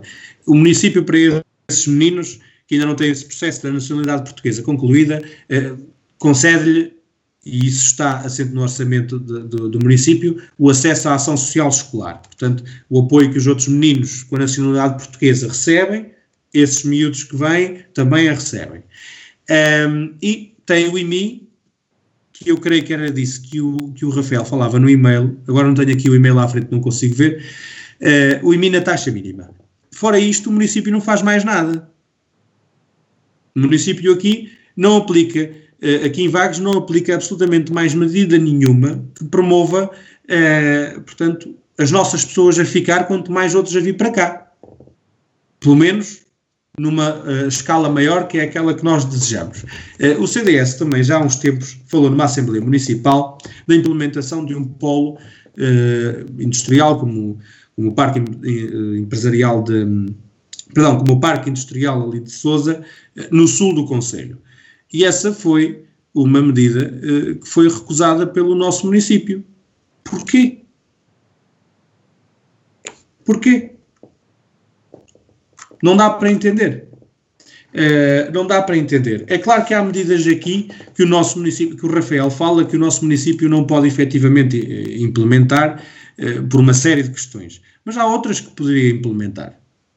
Eu vejo por aqui, por exemplo, uh, a aquisição, pelo que eu percebi, a aquisição de, de, de lotes, portanto, de, de terrenos que dessem construção eh, e a, a, disponibilização desses terrenos a jovens casais com preços mais acessíveis para poderem construir a sua casa e, portanto, para se poderem sediar aqui e construir aqui as suas vidas. Eu acho que isto é, é, é totalmente possível. Peço-lhe que conclua, digo... Alexandre, por favor. Sim, só para terminar. Eu acho que isto é totalmente possível. O cartão jovem municipal uh, também acho que é, que é possível e é viável de, de, de se realizar. É preciso haver vontade é preciso haver vontade. E, e, e, já que o Dr. Silvério Regalado é a pessoa certa no sítio certo, então espero que ele comece a fazer as coisas acertadas, que é promover o combate à desertificação do nosso Conselho e, nomeadamente, uh, à fugida que os nossos jovens dão daqui para fora. Obrigado, Alexandre. Paulo Gil, concorda? Uh, claro que concordo. Aliás, uh, o, o, Rafael plasma algumas das propostas que o PS tem vindo fazendo ao longo dos anos. Uh, o caso do cartão jovem municipal, por exemplo, as, que funciona a economia circular. Aliás, nas, na, nestas últimas propostas para o orçamento uh, uh, municipal para 2021, uh, há aqui uma coisa muito parecida, que é exatamente o apoio aos, aos casais jovens para se para, para, para se fixarem em vagos uh, exatamente através de cheque natalidade a famílias jovens uh, ou uh, um, a questão do, dos, dos, cartões, esta questão da economia circular que eu já expliquei aqui relativamente ao, às propostas do Partido Socialista uh, no, no, para o próximo orçamento. Uh, mas são coisas que nós temos vindo uh, dizendo ao longo dos anos e pouca coisa tem sido feita. De dizer que Vagos, o Conselho de Vagos é dos conselhos, apesar de ser um conselho litoral, é dos conselhos mais envelhecidos, isto pelo último censo, uh, e que agora terá alguma alteração, com certeza, relativamente às pessoas uh, que, ou que vieram da Venezuela, e vieram muito jovens, e que terá alterado um pouco a questão etária, não é? Mas até aqui, e pelo último censo, Vagos era uh, um, um, um, dos conselhos mais envelhecidos do país. Uh, isto significa que uh, os nossos jovens têm saído. e depois há a outra questão, que é, se nós temos tanta indústria, ainda há pouco o Nuno dizia que nós que éramos um conselho uh, de alguma forma industrial e com implementação industrial neste momento, e aliás temos muitos, milhares de postos de trabalho uh, uh, nas nossas zonas industriais, é estranho não haver a fixação exatamente de jovens, epá, porque até ficariam mais, parece, próximos do, do trabalho, etc. Mas depois aqui falham uma série de outras coisas.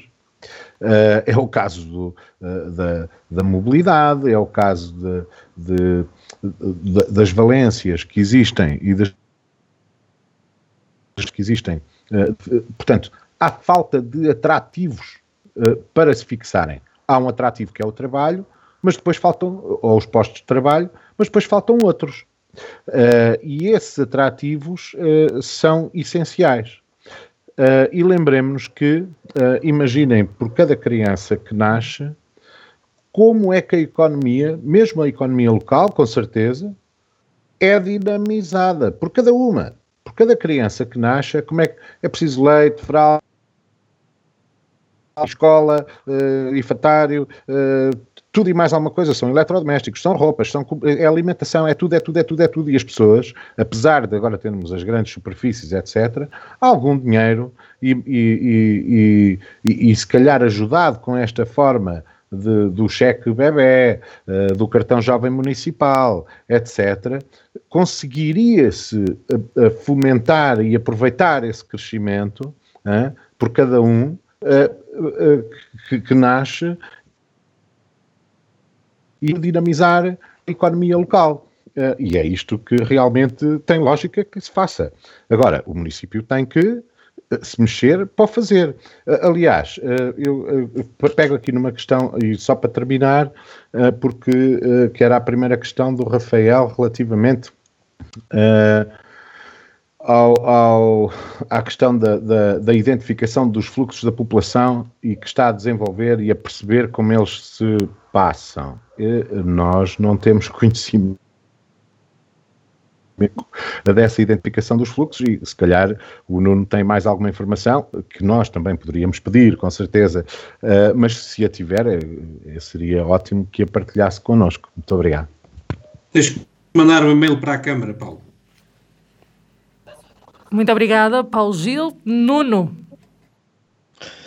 Ora bem, eu, eu, eu tenho uh, um, alguma pena que neste tema um, o, Alexandre não se fixasse também nos números, mas já lá vamos. Antes de mais, uh, temos que agradecer ao Rafael Castro pela pergunta, uh, a que terei também todo o gosto em responder, embora não fugindo muito ao que já afirmei no último, no último programa um cumprimento especial ao, ao, Rafael e já agora dizer que esta é também uma forma do Partido Socialista fazer uh, política, se repararem uh, das três perguntas que tivemos, pelo menos duas de dois uh, um, socialistas conhecidos e que, que, respeito aqui do nosso, do nosso Conselho. E como toda a gente sabe, a função dos autarcas é satisfazer as necessidades da população aos mais diversos níveis. E embora seja certo que para tal uh, dispõe de um orçamento anual que é elaborado em função do cumprimento das promessas eleitorais que foram apresentadas em ato uh, eleitoral anterior. E, portanto, o comentário que fiz e a que uh, se refere o Rafael foi proferido num contexto próprio e numa perspectiva macro que referia que sabemos que nos últimos cinco anos 82% dos conselhos portugueses tiveram um decréscimo da população residente e, portanto, muitos destes conselhos sofrem também de um envelhecimento da população, o que pode provocar um círculo vicioso que enfraquece a economia e a demografia regional. E, portanto, devido à pressão demográfica, torna-se cada vez mais importante os conselhos atraírem população residente. No nosso caso, o município de Vagos tem vindo a identificar os fluxos da população e a perceber como desenvolver estratégias para reter os residentes e atrair novos migrantes e manteve o seu nível populacional. Daí eu dizer que era engraçado olharem para os números, preservando assim o nível de vida médio dos vaguenses. E de facto, a população residente no Conselho de Vagos não reduziu. A verdade é esta: é que não reduziu, é só olhar para os números. Quanto às questões ligadas à juventude e aos apoios à natalidade, claro que merecem toda a atenção e serão eh, fatores a ter em consideração. Creio que não há dúvidas quanto ao apoio dado aos jovens, desde logo com a oportunidade de participarem diretamente com as suas ideias no Conselho Municipal da Juventude, e por outro lado, com a criação de uma série de infraestruturas desportivas para uma participação mais ativa e eh, eh, por aquele que é o aspecto mais importante, a educação, através de uma rede de estabelecimentos escolares de qualidade que lhes permite estudar num contexto de proximidade, bem como o reconhecimento de mérito através de diversos prémios o aumento muito significativo da nossa indústria, com a criação de postos de trabalho. Agora, é natural que seja pouco. Uh, nós também queremos sempre mais e melhor, estamos permanentemente a trabalhar nesse sentido e a observar tudo o que nos rodeia. E, portanto, vamos sempre uh, atuar em função dos interesses uh, dos nossos municípios.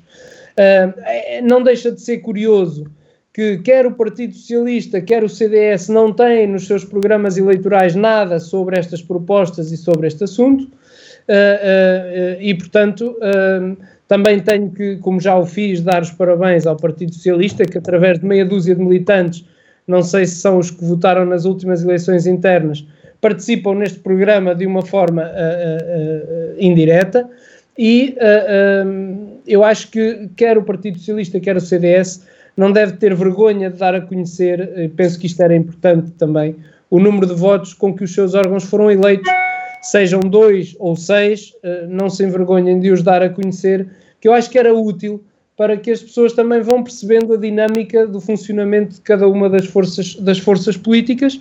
E já agora uh, dizer ao Alexandre que se efetivamente o CDS propôs uh, uh, a criação de uma indústria a sul do Conselho, eu sei que no último programa fez o favor de ver o programa eleitoral do PSD para 2017, onde precisamente consta os polos industriais de Santa Catarina, Covão de Lobo e Ponte de Vagos, que têm estado a ter o seu desenvolvimento gradual e que, obviamente, têm aumentado o número de empresas e não têm diminuído. Portanto, esse trabalho está a ser feito, não pode ser feito da noite para o dia, uh, também para se conseguir o equilíbrio orçamental que todos desejamos na nossa autarquia.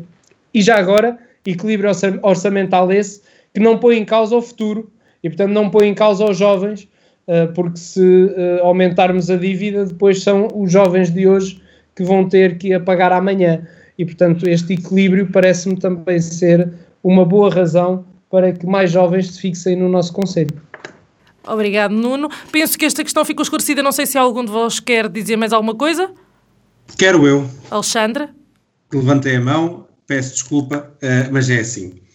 Eu tenho de dizer que, que, o floreado que o Nuno dá à coisa, o floreado lido que o Nuno deu aqui à, de resposta uh, do, do Rafael, seja ele do Partido Socialista ou não, é, é um floreado que a mim não me diz nada. Não me diz nada porque um orçamento participativo cujo processo começou em 2014, vamos em 2020 e só metade está concluído, diz tudo. Oh, Alexandre, o orçamento esse processo, Não, agora vai ter que deixar acabar. Porque as promessas do PSD são feitas desde há 20 anos para cá ainda não estão cumpridas e ele pode ir estrabuchar para onde, para onde o Nuno Moura quiser, mas a verdade é uma. Fazem as promessas para não ser cumpridas, tal e qual como fazem os orçamentos. Porque há, ouça, há coisas que se metem no orçamento que ambos reconhecemos que têm que ser colocadas porque se pode perder oportunidades. Claro, mas também há coisas que já podiam ter sido concluídas, que foram colocadas em vários orçamentos e que nunca foram concluídas. Nunca. Está a perceber? E, tu, e você tem que concordar comigo neste assunto, porque é uma realidade. Ou isso só concorda comigo, aumenta aos vaguenses. Tão simples quanto isso. E o normal funcionamento dos partidos diz respeito a quem é dos partidos. Porque eu não vou pedir uma pessoa que não é militante do CDS para ir votar para a, para a Comissão Política Conselhia do CDS. Nem você vai pedir a ninguém que seja de fora do PSD para ir assistir às eleições para a Comissão Permanente, ou lá como é que vocês chamam, de, de, da Comissão do PSD. Pois não. É que o, o senhor Nuno Moura manda aqui uns ataques. Mas quantos é que lá E depois, quando leva a resposta, não ah. gosta. E eu quero que todos os vaguenses ouçam Quero que todos os paguenses ouçam. A nova Comissão Política Conselhia do CDS foi eleita com 12 pessoas. 12 pessoas, 12 militantes, porque não temos assim tantos militantes.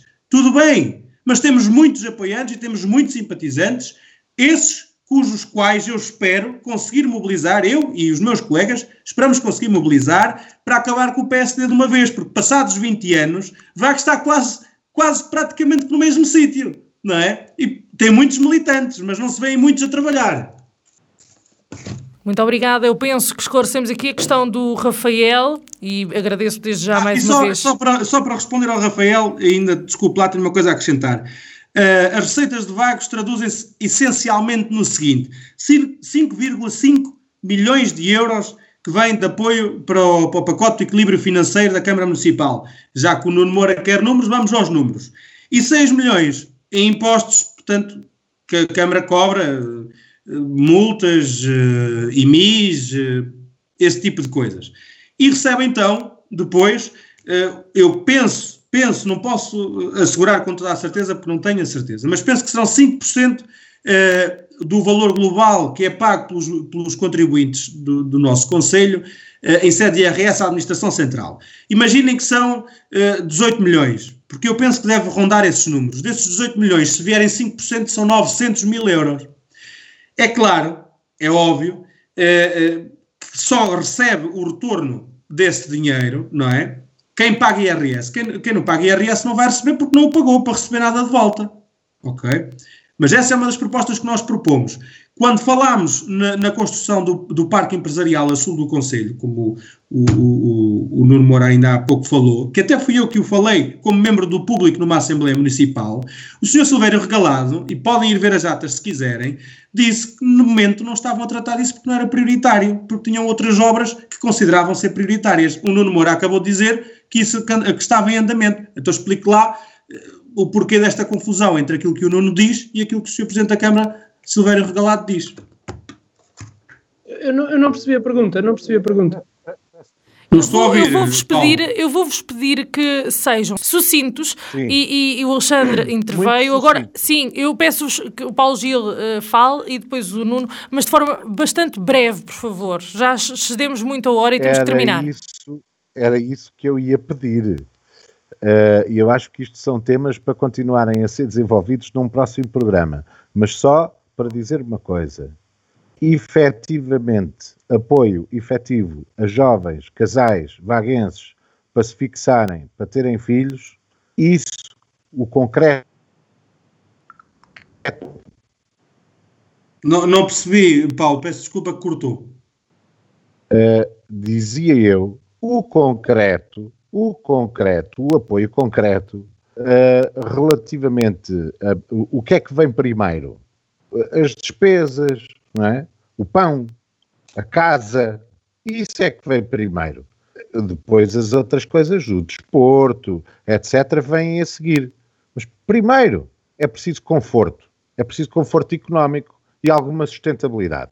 E se nós dermos aos casais jovens para se fixarem por essa via, todas as outras coisas beneficiarão. E haverá, com certeza, depois educação e desporto, etc, etc, etc. Eu não estou a dizer, nem estou a menosprezar essas. Eu estou a dizer que elas serão uma consequência daquilo e da fixação que nós conseguirmos de jovens casais em vagos e que tenham filhos. Disse. Nono, para terminar, eu, para terminar, uh, apenas dizer que uh, eu respeito todas, todas as opiniões. Uh, a verdade é o que está a acontecer e eu, eu, não percebi qual foi a pergunta que o Alexandre me fez na, na parte final. para eu esclarecer, não, não Quer repetir, Alexandre? Sim, eu estava a dizer que o Parque Empresarial a sul do Conselho foi abordado por alguém do CDS como membro do público, numa Assembleia Municipal que fui eu. E na altura foi-me dito que, eh, portanto, isso ainda não estava em curso, esse projeto não estava em curso porque não era considerado prioritário. E agora eu estava a perguntar ao Nuno, que disse que esse processo dos polos já estão em curso no do Lobo, Santa Catarina e não sei o quê, eh, foi o que eu percebi que ele acabou de dizer. Eh, qual aqui a confusão entre aquilo que ele diz e aquilo que não. o Sr. Presidente da Câmara me disse a mim na altura? O que eu disse é que uh, o facto de alguém do CDS ter vindo falar não retira que já estivesse no programa eleitoral do PSD os polos industriais de Santa Catarina, que vão de Lobo e Ponte de Vagos. E depois o que lhe disse foi que, inclusive, têm-se vindo a fixar novas empresas nessas zonas. E, portanto, esses polos têm que ser desenvolvidos. Obviamente que ainda não ouviu falar em nenhuma construção de um polo, embora um aglomerado de empresas se possa considerar um polo, e a Ponte de Vagos já tem, na minha opinião, um polo bastante desenvolvido em termos industriais. Isso não depende só da Câmara Municipal e, e, e as estradas estão a ser uh, arranjadas uh, uh, na Ponte Vagos perto dessas indústrias para que possam ter melhores acessos. Portanto, há, há uma série de coisas que estão a ser feitas, é não só em Vagos, Vila de Vagos, mas em todo o Conselho. E o que o Paulo Gil disse, em ter o pão na mesa, eu penso que esta é a parte fulcral. Se Vagos tiver oferta de emprego, traz jovens para virem trabalhar e que acabam por se fixar, uh, eh, um, ehm, por se fixar no nosso Conselho. A verdade é que os números dizem que, uh, em termos de populacional, o Conselho de Vagos não tem diminuído a sua população. Portanto, só podemos fazer aqui dois raciocínios. Ou quem cá está não vai embora, ou se quem cá está saiu, houve quem viesse compensar porque os números têm-se mantido. É certo que o desejo é que eles aumentem, mas pelo menos não têm diminuído, o que não é mau. Muito obrigada. Acho que terminamos aqui o programa de hoje. Penso que a pergunta do Rafael foi esclarecida. Agradeço desde já mais uma vez ao Rafael por ter participado no contrarrelógio aqui do programa do Em Desacordo do Ato Político da Vagos FM. Peço a todos aqueles que queiram participar e ver respondidas as suas questões dentro dos possíveis e das posses dos comentadores que as façam chegar até nós eh, via e-mail, via WhatsApp ou via Facebook ou Instagram e nós vamos um, ehm, tratar de as trazer aqui a debate. Agradeço aos nossos comentadores por mais uma semana um, ehm, a debater e a analisar os, os, os temas em destaque de política. Voltamos para a semana. Obrigada.